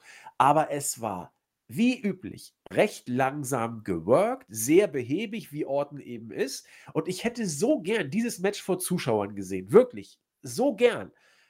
Ich glaube, es wäre auch vor Zuschauern gestorben. Bin ich mir relativ sicher. Es hätte ein paar Pops gegeben, äh, als äh, Big Show gekommen ist, als Christian gekommen ist, als Shawn Michaels gekommen ist und als Ric Flair den Krankenwagen weggefahren hat. Du hast es so schön in der Vorbesprechung gesagt, die hat Randy Orton gegen fünf äh, Heels gekämpft. So Randy Orton wurde sozusagen als, also so wie du eigentlich niemals bucken sollst. Ich kann es ja nachvollziehen, dass hier quasi alle die, die Orton übel mitgespielt haben, jetzt irgendwie eingegriffen haben. Aber letzten Endes waren das Heel-Moves allesamt, muss man ganz deutlich sagen. Äh, es waren immer cleane Aktionen im Match. Ja, das erste Mal hat Big Show eingegriffen, als wir einen ganz normalen Kampf äh, haben, wo sie noch im Ring waren. Das zweite Mal hat sich Christian beim Buffet eingemischt, wo auch niemand was zu suchen hat. Es war ein ganz normales Match. Und schließlich hatte Orton die Oberhand beim Krankenwagen, dann kam Shawn Michaels. Also das, das ist schon alles so ein bisschen heelig. Wie gesagt, mir war es eh alles egal, weil, das, weil mich das Match nicht interessiert. Es war mir so klar, dass McIntyre wieder äh, gewinnt. Es ist ja auch okay. Also sie halten ja an McIntyre fest, ein halbes Jahr jetzt Champion, gewinnt seine Matches, gewinnt sie clean, gewinnt mal gegen äh, die Oberhand von außen. Jetzt hat er mal Hilfe bekommen. Ist ja alles okay. Aber ich hätte so gerne gesehen, wie dieses Match bei Zuschauern angekommen wäre. Und ich glaube, äh, es, es hätte nicht funktioniert. Vielleicht bin ich auch der Einzige, der das ein bisschen zu kritisch sieht. Deswegen frage ich mal, wie hat, wie hat Christian es denn gesehen? Oh, ich, ich kann mir schon ganz gut vorstellen, dass das wahrscheinlich so ein sehr ähm, müde ähm, Zuschauer gewesen wären, die einfach nur auf den Main Event wahrscheinlich warten. Ähm, ja, ein paar Aktionen hätten für den Pop gesorgt, das ist natürlich klar. Vor allem bei Shawn Michaels gehe ich mal stark davon aus. Ähm, ja, es ist halt das, äh, das Problem bei Orten, äh, wir haben ja über SummerSlam schon gesprochen. Ähm, Orten, Orten-Matches, man kennt sie, man weiß, was man bekommt und normale Matches die sind okay und man, man kann das auch aushalten, aber Orten-Gimmick-Matches tun, die sind schwer. Ich meine, wir erinnern uns an WrestleMania, äh, Last Man Standing mit Edge, puha, es ist ja ähnlich. Man muss ja sagen, solche Matches sind alle sehr ähnlich, sehr viele Faustschläge, viele ähm, Kopfstöße gegen diverse Gegenstände und sehr langes Herumliegen. Und ja, Ambulance-Matches sind halt auch selten gut, da werde ich jetzt nicht auf Orten und McIntyre losgehen. Was mir viel mehr äh, bisschen, was mich stört, sind die Finishes von McIntyre-Matches in letzter Zeit. Ich meine, der konnte bei Raw lange kein cleanes Match gewinnen. Zugegeben, letzte Nacht hat er Robert Root besiegt in einem WWE Championship Match. Ähm, aber auch hier fehlt mir halt der cleane Sieg. Ja. Ich meine, der hat Hilfe von vier Leuten bekommen. Zugegeben, Ric Flair ist nur gefahren, okay. Aber eine Switch in Music und dann haut er ihn durch die Tische. Christian hat auch äh, einige Faustschläge. Ich meine, Big Show hat ihn durch das Kommentatorenpool. Also das war ein Face-Orten, der sich fast gegen äh, eine komplette Retribution-Mannschaft durchgesetzt hat. Ähm, es ist eine lange Fehde und ich muss sagen, jetzt hat McIntyre zweimal gewonnen, aber bei Raw war es ganz deutlich, dass Orton erneut eine Chance haben möchte und die wohl auch bekommen wird. Er, er hat erneut die Legenden ausgeschalten ähm, wird wahrscheinlich dann eine noch krassere Stipulation geben, keine Ahnung, Three Stages of Hell oder Hell in a Cell, in dem Sinne wahrscheinlich Hell in a Cell. Ähm, und es wird das ähnliche Match sein. Und ich frage mich, ob sie noch immer mit Orton als Champion äh, gegen Edge planen bei WrestleMania. Ich bin mir da jetzt nicht sicher, was genau geplant wird. Äh, McIntyre tut mir da auch ein bisschen leid, weil der, ich glaube, der, der, der gibt echt alles. Also die Promos und die Matches, äh, äh, tut sich da auch sehr weh, muss ich sagen. Also dieser Spot auf die Windschutzscheibe, da hat für viele Cuts gesorgt. Ähm, aber ich glaube, dass ihm diese Fehde nicht wirklich gut tut. Ich glaube, dass Orton der falsche Gegner ist für eine so lange Fehde. Äh, deswegen glaube ich, das könnte seine Regentschaft ein bisschen stören, aber wie ich schon ganz am Anfang gesagt habe, ich weiß nicht, wie er ankommt bei den Fans. Ich wäre sehr interessiert daran zu sehen, wie die Zuschauer bei seiner Entrance reagieren, ob es nur den Music Entrance Pop gibt oder ob er wirklich ähm, aufgenommen wird wie ein Daniel Bryan im Vergleich, auch wenn man das wohl äh, nie, niemals erreichen wird. Ähm, ansonsten, ja, leider, das Match war wohl äh, vielleicht sogar das Lowlight, es war leider zu lang.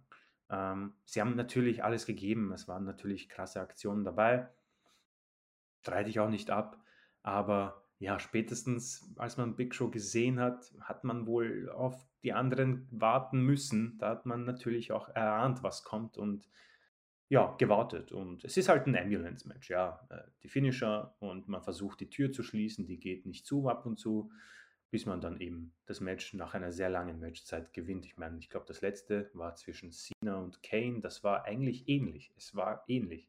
sind langsam, sind halt so Last Man Standing, Ambulance, alle ziemlich gleich. Sie sind lang und haben einen Spot nach 15 Minuten und einen anderen Spot nach einer halben Stunde und das ist einfach zu lang.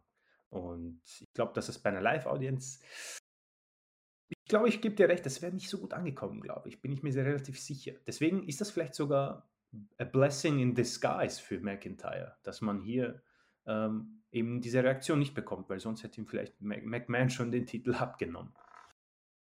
Ja, also ich bin ja tatsächlich jemand, habe ich auch immer wieder gesagt, äh, der McIntyre nicht als äh, den Champion oder Face der Company sieht. Ich bleibe auch dabei, dass ich glaube, dass seine Live-Reaktionen halten sein werden.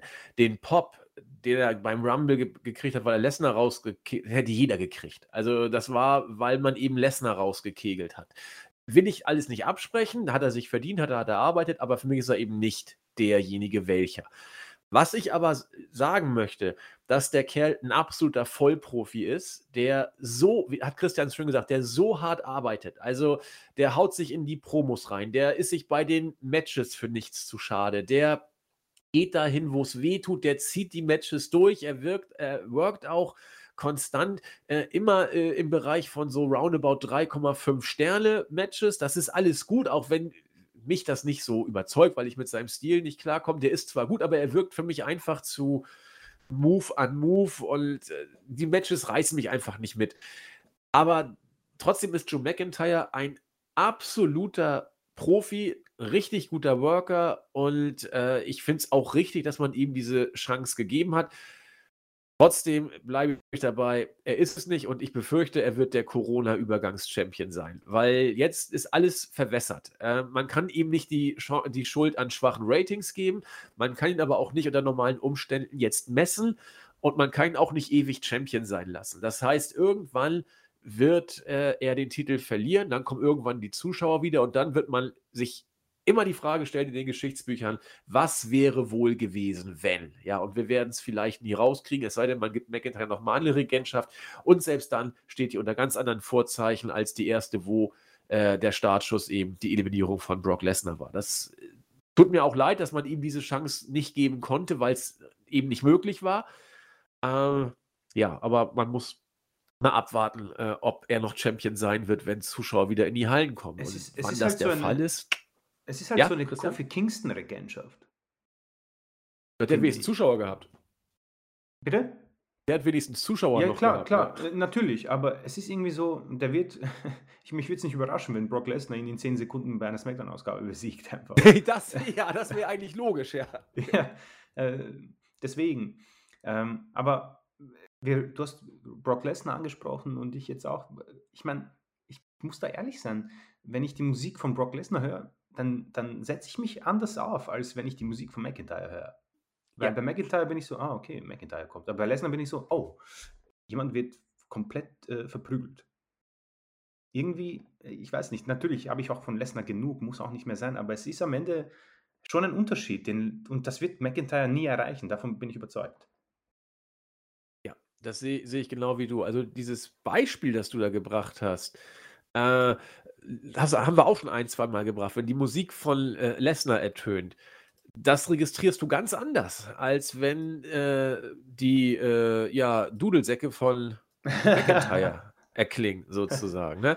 Also das soll jetzt ja auch gar nicht irgendwie jetzt sein Theme abwerten oder was auch immer. Ist ja auch immer Geschmacksfrage, ist ja vollkommen klar. Aber äh, bei Lesnar weißt du, oha, jetzt kommt Lesnar. Da wollen wir doch mal gucken, was, was jetzt passiert. Weil du weißt, irgendwas wird jetzt passieren. Entweder er wird jemanden demütigen, er wird jemanden squashen, er wird für irgendjemanden zählen. Auf jeden Fall wird es meistens intensiv. Und ja, das äh, habe ich bei McIntyre tatsächlich nicht, wie du sehr schön gesagt hast. Kommen wir doch mal zu dem Match, von dem ich glaube, dass es für Christian Match des Abends gewesen sein könnte. Aus dem Grund, weil er es bisher nicht genannt hat und kein anderes Match mehr übrig ist. Es ist die Paarung zwischen Roman Reigns und Jay Uso um die WWE Universal Championship. Ja, äh, ich möchte gerne, weil ich so gespannt bin und ich schon wieder zu viel gelabert habe, dir dieses Match mal geben, weil du hast gesagt Match of the Night. Äh, dann beschreib's mal und erklär, was was für dich das Match zum Match of the Night gemacht hat. Ähm, ja, gerne. Also, ich muss sagen, war lang nicht. Ich, ich, ich, ich habe jetzt viele Pay-Per-Views hinter mir. Äh, und ich muss sagen, lange habe ich keine Entrance gehabt, wo ich nicht irgendwie so äh, gelangweilt aufs Handy geschaut habe, um, bis das Match anfängt. Ähm, als Roman Reigns da rauskam, ohne Shirt, mit Heyman und mit diesem Gürtel und mit dieser neuen verlangsamten Entrance, muss ich sagen, äh, hat er mir so gut gefallen wie noch nie zuvor in seiner gesamten WWE-Karriere. Er, war, er, er ist deutlich fitter, glaube ich. Also ich glaube, der hat abgespeckt, der ist leaner, ähm, sieht eine unfassbare Physik. Also der Titel steht ihm, muss ich sagen. Ich, ich, von allen Universal Champions mit Lesnar steht ihm der Gürtel am besten, muss ich sagen. Ähm, und da war ich so, damn, das sieht, das sieht nach einem Star aus, wie der reinkommt. Und ich muss sagen, dass auch die Kommentatoren, so schlecht sie sind, sie haben hier ganz gut gearbeitet. Also man hat hier wirklich auf einmal das Gefühl gehabt, der größte Star der Company kommt gerade heraus. Und das hat mir sehr gut gefallen. Das war ein Aspekt. Ähm, der zweite Aspekt war, wir haben hier ein Match bekommen, welches ähm, endlich mal eine Abwechslung war zu vielen anderen Matches. Nicht nur, weil der Kontrahent ein neuer war. Wir bekommen hier äh, Jay Uso war es, ne? glaube ich, ja. Ähm, einen komplett frischen Superstar im Main Event und unabhängig davon natürlich ein Tag Team ein Mann, ähm, ob der im Main Event stehen sollte, das sind so ja, Geschichten für ein anderes Mal. Kann man bei Selina Vega so vielleicht auch kommentieren, dass die da nichts zu suchen hat. Aber es ist frisch, es ist neu und ich muss sagen, diese ganzen Spielchen untereinander mit dem Tribal Chief und wie er ihn herumgeprügelt hat, wie er so selbstbewusst war, hat alles für mich Sinn ergeben. Auch dass er kurz das Match ein bisschen aus der Hand verloren hat, Roman Reigns, weil er einfach zu selbstbewusst war und viel zu sehr damit beschäftigt war, dass Jay Uso ihn als den Anführer endlich benennt. Und auch Paul Heyman hat hier seine Sache ganz gut gemacht. Ähm, wir haben auch darüber gesprochen, was für eine Rolle er einnehmen wird. Und es ist dann deutlich anders als bei Brock Lesnar. Ob das jetzt gut ist oder nicht, ich glaube, das kann jeder für sich selbst entscheiden. Ich finde das okay. Also, wenn jetzt Paul Heyman nicht bei ihm wäre, glaube ich, würde es keinen Unterschied machen. Also bin ich mir mal relativ sicher. Aber er kann da sein für die Promo hin und wieder. Ähm, ansonsten haben die beiden ganz gut gewirkt, muss ich sagen. Es war vielleicht, vielleicht war es um zwei, drei Minuten zu lang, vor allem am Ende. Ähm, er hat so oft und so lange auf ihn eingeprügelt, da hätte man schon eine Referee-Stoppage erwarten dürfen. Ähm, vielleicht hat er auch zu lange mit ihm gespielt, das kann man so argumentieren. Aber ich muss sagen, ich war in diesem Match drin und habe nicht aufs Handy geschaut. Ich habe nicht weggeschaut. Ich habe das durchgeschaut. Ich war drin. Ich war gespannt, was passiert. Ich war gespannt, wie aggressiv er wird. Und ich muss sagen, ich habe schon gewusst, dass er ein Heal ist. Ich habe ein bisschen SmackDown reingeschaut, ich habe ein bisschen reingeschnuppert, nicht so viel geschaut, aber da habe ich schon gesehen, so diese ähm, ja, Handshakes und ein paar schwächere Promos und dann auch diesen Angriff, ja. Aber hier war er dann für mich sehr deutlich der Heal und äh, wie er auf ihn eingeprügelt hat. Und diese dies, diese Tracht Prügel und dieses Selbstbewusstsein, diese Arroganz, muss ich sagen, steht Roman Reigns großartig. Ich finde, er macht das super. Ich finde, er macht das wirklich gut. Er hat mir nie gefallen, muss ich sagen. Ich war nie wirklich überrascht, äh, überrascht, sage ich, ich war nie wirklich überzeugt von ihm. Als Face und als Star der Company und es hat schon ein bisschen genervt, dass er immer im Main Event von WrestleMania war. Aber so einen Roman Reigns finde ich wirklich gut. Ich war begeistert, muss ich sagen, von der Entrance. Da bin ich, da muss, muss ich so unterstreichen. Und all diese Aspekte, muss ich sagen, so gut das Leitermatch war und vom Match her war es wohl besser, aber die Szenerie rundherum und auch einfach die, ähm, ja, die Arroganz von Roman Reigns und wie seine Mimik und alles drumherum haben für mich dieses Match zum Match des Abends gemacht. Argument dagegen vielleicht ein bisschen, bisschen zu lang. So, ähm, kann ich vieles von nachvollziehen, was du sagst. Also, ich sage jetzt mal kurz zum Match. Das Match als solches war wrestlerisch nicht viel. Darum ging es hier aber auch gar nicht. Und das hat, glaube ich, Christian auch äh, versucht deutlich zu machen, dass hier WWE es mal geschafft hat, äh, vom Wrestlerischen so ein bisschen abzulenken, weil eine Geschichte erzählt wurde, die im Vordergrund stand. Und diese Geschichte hieß eigentlich nur Roman Reigns. eingebettet in diese äh, Bloodline, Family Storyline sozusagen, was WWE, finde ich, sehr gut inszeniert. Auch Jay Uso hat das, hat, war super in dieser Rolle übrigens. Jay Uso ja, hat ja. richtig, richtig gut performt und war der Part, den du brauchst in so einer Story, um Reigns entsprechend gut rüberzubringen. Also Jay Uso für mich hier äh, Big Pops sozusagen, das war Bombe, was der gemacht hat. Ähm, ich will es ein bisschen diplomatischer und zurückhaltender ausdrücken, ohne Christian widersprechen zu wollen. Zum einen, äh, natürlich hat mir Roman Reigns gut bis großartig gefallen mit dieser neuen, äh, ja, mit diesem neuen Gimmick, will ich es mal nennen. Ich glaube sogar, es ist sehr gut, richtig gut sogar. Ähm, so ein bisschen Wasser in den Wein. Ich, ich, glaube, es sollte kein, der auch nur so ein bisschen sich mit Wrestling in den letzten äh, fünf bis zehn Jahren beschäftigt hat, wundern, dass Roman Reigns mit diesem Gimmick funktioniert. Ich meine, als The Shield gesplittet wurden, äh, haben viele ja gesagt, meine Güte, lasst Reigns so sein, wie er bei The Shield war. Und wenn du dir diesen Reigns von gestern angeguckt hast, dann war der nicht viel anders als der Reigns äh, von The Shield 2012 bis 2014. Äh, entschlossen, äh, brutal. Diesen Family-Aspekt hatten wir jetzt natürlich hier besonders noch hinzu. Aber äh, er hatte diesen, diesen äh, unberechenbaren entschlossenen Blick drauf. Also das war so weit weg vom Shield Roman Reigns nicht, die ja auch als merkwürdige Heels zuerst kam und in dieser Rolle, das Gimmick haben sie ja nie geändert, muss man ja sagen.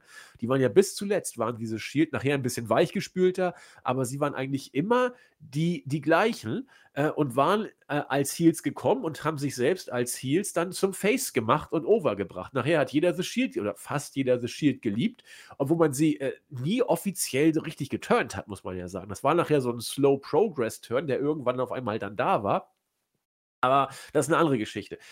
Äh, was ich damit sagen wollte, als man dann nachher nach dem Split von The Shield Reigns versucht hat, zum zweiten John Cena zu machen, äh, hat das nicht funktioniert. Und Jahre, auch wir von WI, auch ich war ganz weit da vorne, über Jens äh, müssen wir gar nicht sprechen. Äh, wurde gesagt, diese, dieser Versuch, einen zweiten John Cena, einen zweiten The Rock, einen zweiten was auch immer zu machen, Steve Austin wurde eine Zeit lang mal versucht, äh, das, das funktioniert einfach nicht, ihn zu so einem weichgespülten Babyface zu machen. Turnt ihn doch mal heel. So, die, diese Sprüche kamen äh, teilweise schon gleich als man äh, The Shield gesplittet und ihn als Face installiert hat. Und sie wurden dann, wenn sie nicht gleich kamen, äh, im Laufe der Zeit zumindest immer lauter. WWE hat hier was gemacht, was man bei John Cena niemals gehabt hatte, was ich auch ehrlich gesagt nicht wirklich erwartet hätte. Man hat Roman Reigns geturnt. Und was, man, was noch geil ist, man hat Reigns nicht zum klassischen Heel geturnt, in Anführungszeichen, sondern äh, zu einem Heel, aus dem du so schlau, wenn du ihn in die Augen guckst, gar nicht will, äh, wirst. Also du weißt, er ist entschlossen. Du weißt, er ist auch ein Arschloch in dem, was er dann da umsetzt. Aber äh, der hat schon was vor, so nach dem Motto. Also er ist nicht nur da, um irgendwie jetzt böse zu sein, sondern er, er ist da, um zu gewinnen. Er ist da, um äh, von allen als Chef anerkannt zu werden, auch als Family Chief und so. War ja alles äh, Thema des Matches. Äh, das ist also nicht nur der, der, der Klischee weinerliche feige Heel, den Sami Zayn uns gibt, oder der, der äh, machende, hinterhältige, den Angel Gaza großartig darstellen kann. Es ist nicht der weinerliche, feige Weglauf-Heel. Es ist ein Heel, den WWE ganz selten macht. Es ist ein Heel, der entschlossen ist, der, von dem du auch Angst und Respekt, also Angst in Anführungszeichen, ja, aber Respekt haben sollst als, als Worker, weil, weil du, so Brock Lesnar, weil du weißt, er kommt rein, oh, jetzt muss ich aber mal aufpassen, denn der schlägt mich sonst zusammen. Also so, wie, wie man Heal eben auch bucken kann, äh, der sich dann selbst irgendwann zum Face auch overbringen kann, weil das eben äh, nicht nur eine Plattitüde ist, sondern wo was drinsteckt.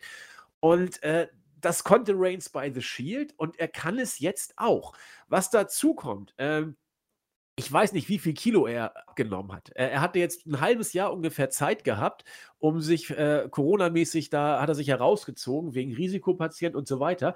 Der Kerl wird ordentlich abgespeckt haben. Er wird ordentlich trainiert haben, viel Cardio gemacht haben, viel an die Gewichte gegangen sein, vielleicht noch ein bisschen genascht, er weiß ich nicht, aber er wird gut ernährt haben, gut geschlafen haben, er hat den Reisestress nicht. Da kannst du dich richtig geil in Form bringen, wenn du entsprechend die, die Trainer hast und die wird er haben. WWE wird da schon für sorgen, dass das alles läuft.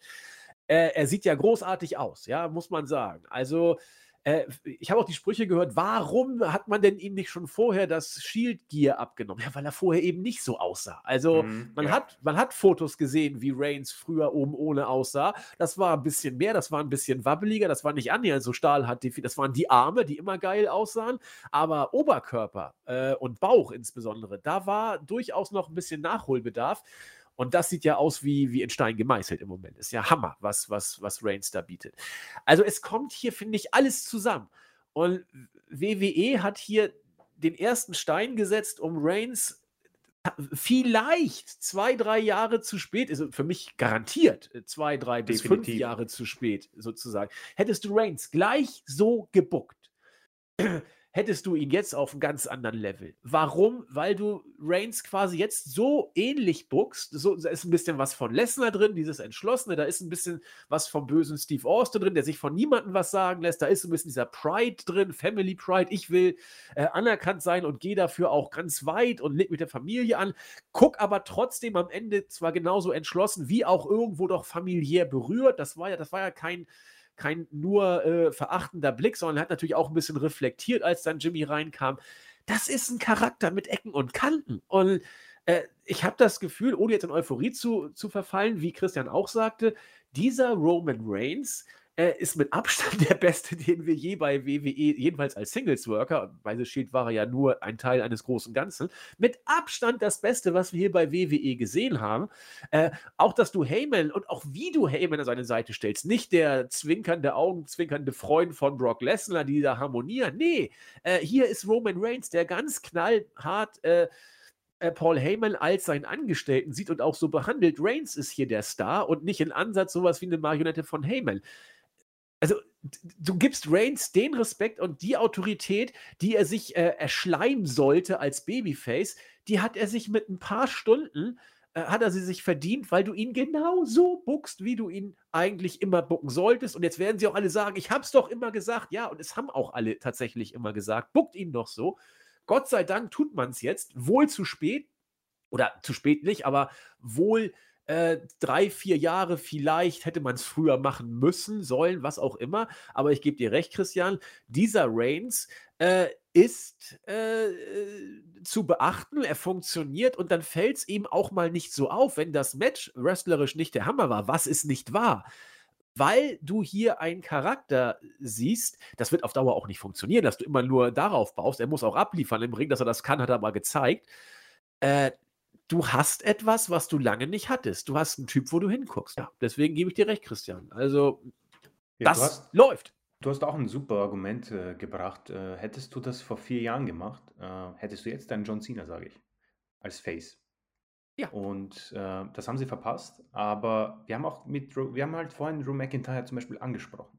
Ähm, Drew McIntyre war vorhin zu sehen im Bild als WWE-Champion und ich war so, ja, hm, und dann kam Roman Reigns heraus und ich so, okay, das ist der Star. Das ist der Star der Company. Und Drew McIntyre, das tut mir leid, aber ich glaube, Drew McIntyre ist ein Jobber dagegen, kommt mir vor. Das ist, das so muss ein Star dargestellt werden, sage ich. Und Drew McIntyre hat auch eine super Physik, also da verstehe mich nicht falsch. Aber ich muss sagen, Roman Reigns wurde hier wirklich genial dargestellt. Das haben sie, das haben sie gut gemacht. Ähm, wie sie das jetzt weitermachen, äh, wird interessant sein, weil du hast schon recht. Man kann jetzt nicht immer einen Bruder ihn an die Seite stellen. Einen haben sie noch. Ähm, es muss dann auch wieder Matches geben, wo er dann äh, liefert. Kann er. Ähm, kommt halt auf den Gegner noch drauf an, aber das ist zumindest mal vorsichtig vielversprechend. Äh, was sie daraus machen, weiß ich nicht. Ich glaube, Vince McMahon wird wohl ungeduldig sein und geil drauf sein, ihn als Face wieder zu äh, darzustellen. Davon gehe ich mal stark aus. Deswegen wie bei Bailey und Sasha Banks wird wohl äh, die Geduld fehlen. Davon gehe ich mal stark aus. Aber äh, ich, ich hoffe, dass wir zumindest mal noch äh, ein paar Monate diesen Reigns bekommen, weil sonst ist äh, im Moment auch nicht viel zu sehen. Sie haben die, äh, das, die Banks und Bailey Tag Team weggenommen, haben uns jetzt Roman Reigns zwar gegeben, aber äh, mal sehen, wie lange sie das durchhalten. Aber für mich ähm, auch interessant, äh, natürlich auch ein Ende, was äh, kein Good Feel Moment quasi für die Zuschauer war. Auch vielleicht ein interessanter kleiner Aspekt der Show.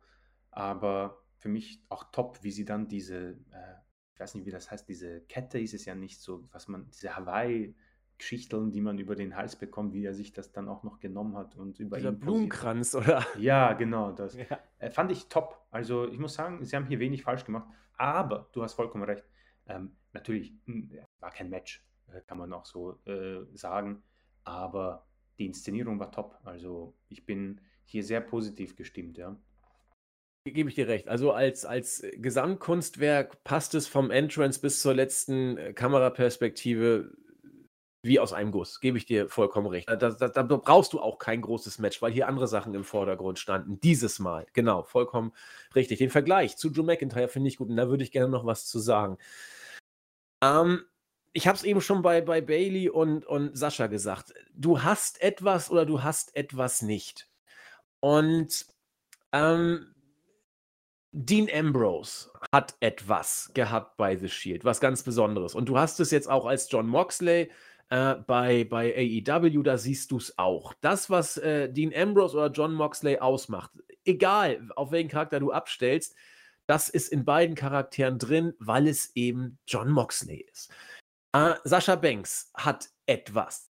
Äh, sie hat es äh, in ihrem Charisma, in ihrer Art, wie sie Matches wirkt, in der Art, wie sie ihre Promos hält. Ähm, das kommt dann rüber, wenn sie äh, sag ich mal, ihrem Charisma und ihren Qualitäten, die sie mitbringt, entsprechend eingesetzt wird. Bei Dean Ambrose genauso. Bei, bei WWE war Dean Ambrose nachher ein Witz der Woche. Das, das war gar nichts mehr. Der hatte keinen Bock mehr. Er war 0815-Charakter. Äh, hätte es äh, zu The Shield-Zeiten war Dean Ambrose für mich der coolste Worker der Company teilweise, weil der so geil Psycho äh, seine Lines bringen durfte. Das, das war einfach großartig. Ähm, und Roman Reigns, mache ich gleich, Daniel Bryan hat es auch. Und zwar, wie du schon sagtest, sowohl als Heel als auch als Face. Das haben wenige. Roman Reigns hat es auch. Roman Reigns hat ein Star-Appeal, das habe ich auch immer gesagt. Er hat es nur nicht als das klischeehafte Babyface. Das hat John Cena zum Beispiel gut drauf. Das, er, er hatte dieses Babyface-mäßige. The Rock hatte, hat sowieso alles. Steve Austin hatte es eben als Steve Austin, der Taker als der Taker. Die haben es alle in ihrem äh, Charisma-Bereich gehabt und waren für das, was sie waren, alle äh, großartig bis einzigartig. Und Roman Reigns hat es auch in dem, in dieser Art und Weise, wie er jetzt eingesetzt wird. Und jetzt kann man ja sagen, ja, jetzt hast du ja gut reden. Und ich sage, nee, er hatte es für mich auch schon bei The Shield. Deswegen fand ich ja The Shield auch so, so geil, weil du hast da mit Dean Ambrose jemanden gehabt, der in seinem äh, Fahrwasser äh, oder falsch, in seinem Element sozusagen agierte. Du hast Roman Reigns, der hat damals kaum was gesagt. Der hat nur geguckt, äh, böse geguckt, hat Leute weggerammt und hat dann mal den einen oder anderen Spruch gebracht. Ansonsten hat er genau so geguckt, wie er jetzt guckt. Und dann Seth Rollins, der da äh, so ein bisschen als der Arch Architekt so ein bisschen da rumtüdeln konnte und auch funktioniert hat. Was ich damit sagen will, ähm, Roman Reigns ist für mich nie dieses klischeehafte John Cena äh, anbietende Babyface gewesen. Er wird es auch für mich niemals sein.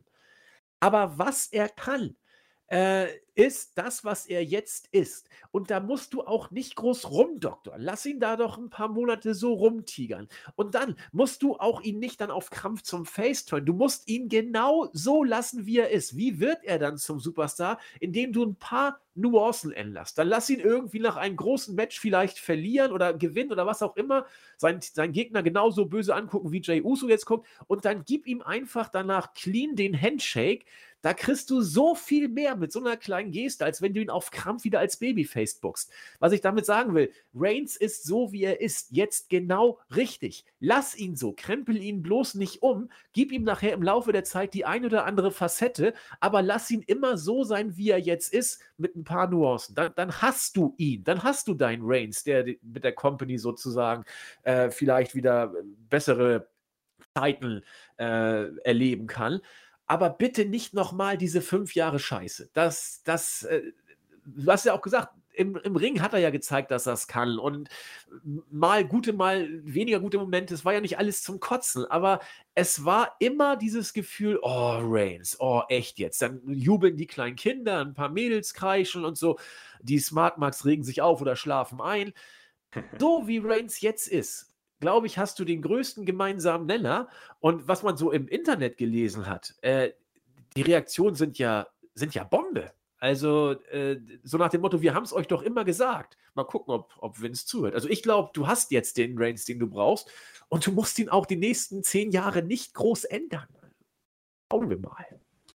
Ja, ich bin, ich bin, wie gesagt, skeptisch, was Vince McMahon angeht. Ich glaube, dass er da einfach nicht geduldig sein wird. Ähm, Befürchte ich auch, ja. Du hast schon gesagt, ähm, er wird schon selbst zum Face werden. Sie müssen eigentlich gar nichts machen, weil genau was ja bei Shield. Irgendwann äh, wird er so gut sein in seiner Rolle, dass sie A, ihn respektieren und B, ihn geil finden, egal was er äh, ist, Heel oder Face. Das passiert von alleine. Du musst eigentlich gar nichts ändern. Aber die Geduld werden sie nicht haben. Ja. Das sehe ich genauso wie du. Und, und ich befürchte, dass es so ist. Denn eigentlich man sagt ja so schön, äh, man muss aufpassen, dass einem der Fisch nur nicht aus dem Boot wieder rausspringt. Jetzt haben sie ihn eigentlich im Boot und müssen ihn nur noch im Boot behalten. Es sei denn, sie schmeißen ihn selbst wieder über Bord. Und man muss mal gucken. Also ich befürchte, Vince will diesen Company Guy. Er will den Typ. Er will den zweiten Hulk Hogan, den zweiten The Rock. Aber guck mal, Steve Austin war ja auch nicht dieser Kerl und er hat trotzdem die Liga. Gut, er war nicht allein. Er, es waren ein paar mehr, aber Steve Austin ist der Name, der rausgestochen äh, ist, neben Mick Foley äh, und wer noch alles da war. Ähm, gut, The Rock war auch noch da, die beiden haben sich dann geteilt, aber letzten Endes, du brauchst nicht diesen super kinderstreichelnden, in die Kamera grinsenden Face-Typ. Und nochmal, Reigns ist es auch nicht. Wie gesagt, dafür ist er äh, zu Badass-mäßig drauf, vom Look her, zu animalischen Anführungszeichen und so weiter. Äh, lass uns mal abwarten, was passiert. Einig sind wir uns auf jeden Fall, dass dieser Reigns funktioniert hat, dass er Christian äh, von der ersten Sekunde an überzeugt bis gebannt hat. Ähm, ich fand es gut, richtig gut sogar. Ähm, mir ging diese ganze Family-Inszenierung so ein bisschen auf den Keks, aber das ist Geschmackssache. Von der Umsetzung her habe ich da genau wie du überhaupt nichts zu äh, meckern. Äh, Jay Uso kriegt für mich ein dickes Fleißsternchen mit, mit äh, fleißigen Bienchen noch dazu. Reigns äh, Bombe ja, mal gucken, wie es weitergeht. Also eigentlich musst du nur so weitermachen. Also bock ihn so stark wie Lesnar, lass ihn so auftreten wie immer. Dann hast du die nächsten halbe, das nächste halbe Jahr, bist du safe, was, was Reigns angeht, würde ich sagen. Ja, Christian, ich glaube, wir haben es, wa? Ich denke auch, dass wir durch sind, ja. Also ähm, die Show am Ende, muss ich sagen, steht wirklich gut da. Also äh, durchaus positiv, wie wir es schon äh, angedeutet haben. Und äh, ja, als nächstes ähm, kommt der Draft demnächst, glaube ich, in ein paar Wochen. Da bin ich sehr gespannt, was sie dann da machen. Und ja, mal abwarten. Ähm, ich kann mir gut vorstellen, dass äh, Vince sich den guten Reigns zu Raw holen möchte, um die Ratings ein bisschen ähm, ja, mal gucken, was Fox dazu sagt. Also, da ist man ja auch bei 2 Millionen roundabout und ist da, glaube ich, auch nicht so glücklich. Also, eigentlich müsste versuchen Reigns, äh, Vince den guten Reigns so ein bisschen zu, zu doppeln, um ihn da irgendwie rüberzuziehen. Ich, ich weiß nicht. Also zwei Millionen ist auch nicht das, was sich ja, Fox gut. vorgestellt hat. Äh, zwei ähm, Millionen bei Fox sind 1,6 bei USA Network, sind wir uns ehrlich. Ähm, nur, weil das, das nur weil das schöner klingt, weil Fox ist halt schon big. Also die werden wohl nicht sehr zufrieden sein, deswegen kann sie schon recht haben. Aber wer weiß, was sie rüberschicken als äh, auf. Ja, ich überlege mal, wen, wen, hast du denn noch? Du hast Reigns als wirklich den größten Namen der Zeit, muss man so deutlich ja, ja, sagen. Ah, mit Abstand. Na gut, Randy Orton zu SmackDown, keine Ahnung. wen, lockt, wen lockt denn Randy Orton 2020 noch hinterm Ofen hervor? Also. Ja, das ist ja natürlich, äh, du hast schon recht, aber ich glaube, vom Star-Namen sehe ich ihn sicher so weit oben so absurd ja, es klingt, das hat halt niemand so weit nach oben geschafft. Also der ist definitiv weiter oben als Drew McIntyre, bin ich sicher. Ja, aber dann ist die Company auch nicht zu retten. Also das klingt jetzt irgendwie blöd, aber wenn, wenn Randy Orton mit 40 Jahren äh, 2020 der Star ist, auf den du baust, um bei Raw die Ratings zu holen, dann kannst du nach Hause gehen. Also, äh, da dann musst du das dann musst du das Produkt komplett neu versuchen zu erfinden. Also, dann dann musst du da kannst du nicht auf Köpfe setzen, meine ich damit, dann musst du ganz woanders ansetzen. D denn, äh, dass ein Roman Reigns ein Stück weit den Unterschied macht, das will ich mittlerweile glauben. Also, auch nur ein Stück natürlich. Er ist kein John Cena, er ist erst recht kein The Rock, aber er kann ein Stück weit den Unterschied machen. Aber sonst sehe tut mir leid, ich sehe beim besten Willen niemanden, selbst Becky Lynch, wenn sie fit wäre, wäre diese Person nicht. Und äh, nee, außer Reigns sehe ich, sehe ich nix. Wirklich ja, werden, nix. Äh, es wird, es, wird, es wird sicher darauf hinauslaufen. Also wir werden natürlich sicher bald die Rückkehr von Brock Lesnar erwarten. Äh, Ronda Rousey erwarte ich sicher irgendwann. Becky, ja, okay, Charlotte. Ähm, okay, Ronda gebe ich dir recht und Brock gebe ich dir auch recht. Das ja. sind Difference Maker. Das hm, denke ich sonst, auch, ja. Aber das ist ja auch nicht die Zukunft. Ronda wird jetzt nicht zehn Jahre oder fünf Jahre am Stück worken. Sicher nicht. Das wird sie nicht machen. Ähm, und deswegen äh, dreht man sich dann im Kreis. Und du hast schon recht, Orten ist es nicht. Aber äh, ich meine, was warten sie? Wahrscheinlich auf Edge. Ja, und wir bekommen Edge gegen Orten. Ähm, es ist jetzt auch äh, 2009. Aber Drew McIntyre haben wir beide wohl gesagt, ist es eher nicht. Äh, Nein. Und sonst tue ich mir schwer. Ich meine, man hat halt alles beerdigt. Ich meine, auch wenn du äh, Daniel Bryan zurückholst, auch das ja, wäre er auch, nicht. Wo ist der? Was macht der? Wo ist der? nee, der, der ist schon langsam äh, fade out. Der ist auf seinem Weg nach draußen so ein bisschen, glaube ich. Ah, okay. Und äh, ich glaube auch, dass du mit Daniel Bryan 2020, so wie er den letzten Jahren auch äh, dargestellt wurde, ich glaube nicht, dass du, dass er ein Difference Maker ist. Äh, glaube ich einfach nicht mehr. Nicht mehr. Nein, AJ Will ist auch nicht mehr ich glaube nicht, dass der Bock hat auf einen Championship Run, auch wenn Hausschuss im Moment wegfallen, aber Gerüchten zufolge sollen die ja zurückkommen. Ähm, hat ja auch schon Retirement geliebäugelt. Ähm, ja. Sonst. Da musst du schon Jericho von AEW zurückholen, um da ein bisschen Medienpräsenz zu, zu schüren. Nee, also dann, dann musst du ans Produkt, muss man, also dann muss man wirklich sagen, man, man guckt, dass man die Show einfach weiter durchzieht, so, äh, oder du versuchst wirklich am Produkt was zu ändern und, und das sehe ich einfach nicht. Und ja, dann wird man gucken, ob irgendwie vielleicht ein Wunder geschieht. Denn wenn es so weitergeht, äh, mit Fans oder ohne Fans, dann werden die Ratings weiter ja, stagnieren bis bröckeln. Also da bin ich, bin ich mir relativ sicher. Und wenn wir weiter so gute Raw-Aus äh, so Raw-Ausgaben sehen wie die von letzter Woche, wo Christian sagte, das war ja nicht so der Knaller, positiv gesagt. Boah, schauen wir mal. Ja gut, Reigns kann auch das, nicht alles zudecken. Schlechter als das ist schwierig. Also das traue ich ihm dann nicht mehr zu. Ja, aber ich meine, wer, wer geht, der geht dann auch. Also, wie gesagt, wir sind jetzt bei der, bei der, bei der Fanbase so 40 bis 50 und wenn die die Schnauze voll haben, dann haben sie sie auch, glaube ich, erstmal richtig voll. Und dann gucken, entweder sie hören auf, gucken vielleicht mal bei AEW, vielleicht gucken sie Richtung Japan. Ich habe keine Ahnung, was da passiert. Aber wer so lange dem Verein die Stange hält und dann geht, der ist dann auch manchmal persönlich erstmal ein bisschen angepisst und kommt dann so schnell nicht wieder. Egal, wir sollten das auf uns zukommen lassen, würde ich sagen. Und äh, ja, wie immer kann man sagen, beim, beim Wrestling, äh, spannende Wochen liegen vor uns. Das kann man zu jedem, zu jedem Wochenrückblick eigentlich sagen, weil irgendwas, irgendwas passiert. Aber diesmal kann man sagen, hat man wenigstens einen Aufhänger. Äh, es ist Roman Reigns. Er ist A zurück und B äh, als Heel, als sogar interessanter Heel, muss man sagen. Äh, und äh, das wird garantiert irgendwelche Auswirkungen auf die nächsten Wochen haben. Erstmal wohl bei SmackDown und dann muss man mal gucken, wo. Ich bin auch auf die nächsten äh, Ratings sehr gespannt, die SmackDown einfahren wird. Ich bin auch auf das äh, diesmalige Raw-Rating gespannt, von dem ich nicht viel Gutes erwarte. Ähm, lassen wir uns mal überraschen. Ne? Wann geht denn Football eigentlich los? Sind wir schon drin? Nee, ne? Doch, glaube, nee. ich bin mir nicht sicher, ich bin da nicht so gut drin, muss ich sagen.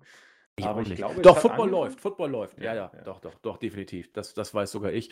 Brady hat sogar irgendwie letztens irgendwas wichtige Yards geholt oder so, irgend, irgend sowas. Das habe ich irgendwie. Also, Football läuft. Also wird es auch jetzt keine gute Zeit für WWE. Ja, wir lassen uns überraschen. Bleiben auf jeden Fall wieder für euch da. Ähm, oder bleiben weiter für euch da. New Japan ging heute ein bisschen unter. Da ist auch viel Lustiges in Japan gerade. Toro Yano nach drei Matches ungeschlagen, führt mit Naito seinen Block an.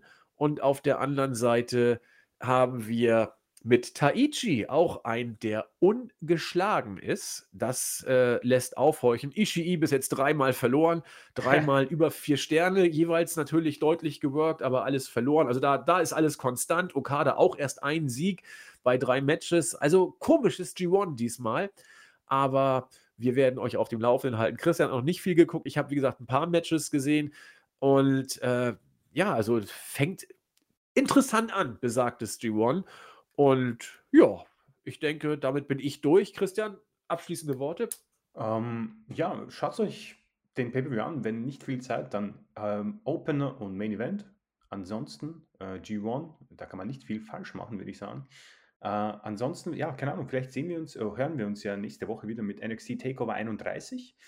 Und ja, bleibt gesund auf jeden Fall. Vielen Dank fürs Zuhören. Und ja, ich freue mich auf jeden Fall auf die kommenden äh, Wochen und bin gespannt, was man da macht. Ich auch. Und solange wir Christian für die Podcasts dabei haben, bin ich natürlich auch immer dabei. Und wie gesagt, fürs G1 kriegen wir Olli nochmal irgendwann dazu. Er hat ja gesagt, er wird sich das ganze G1 angucken wollen und wird dann auch mal beim Wochenrückblick dabei sein. Ich weiß gar nicht, hatten wir, hatten wir Olli schon mal dabei? Doch, ich glaube schon, ne? Dass wir beide und Olli oder hast du Olli noch nie einen Podcast ähm, gemacht? Ich glaube, ich habe bald äh, alle Konstellationen durch. Ja, ich also glaube ich, auch. Ich meine auch, dass Olli auch schon mal dabei war. Ja, stimmt, stimmt. Das hatten wir eins eingeschoben wegen Corona zu dritt. Ich ja, erinnere ja, mich. Ja. Genau, da haben wir aufgenommen auf, auf Vorrat damals. Stimmt, stimmt, stimmt. Insofern haben wir auch da eine Konstellation, die ihr dann auch schon mal hattet. Aber das wird interessant, dass wir WWE mit äh, New Japan so ein bisschen kreuzen. Wir versuchen alles, um irgendwie die Sachen äh, euch näher zu bringen. Und Improvisation bei uns eh groß geschrieben. Heute waren es Christian und ich. Mal gucken, wer es nächstes Mal ist. Aber eins ist Fakt: Wir kommen wieder und freuen uns auf euch. In diesem Sinne, bleibt gesund, bleibt frisch und bis bald. Tschüss. Ciao.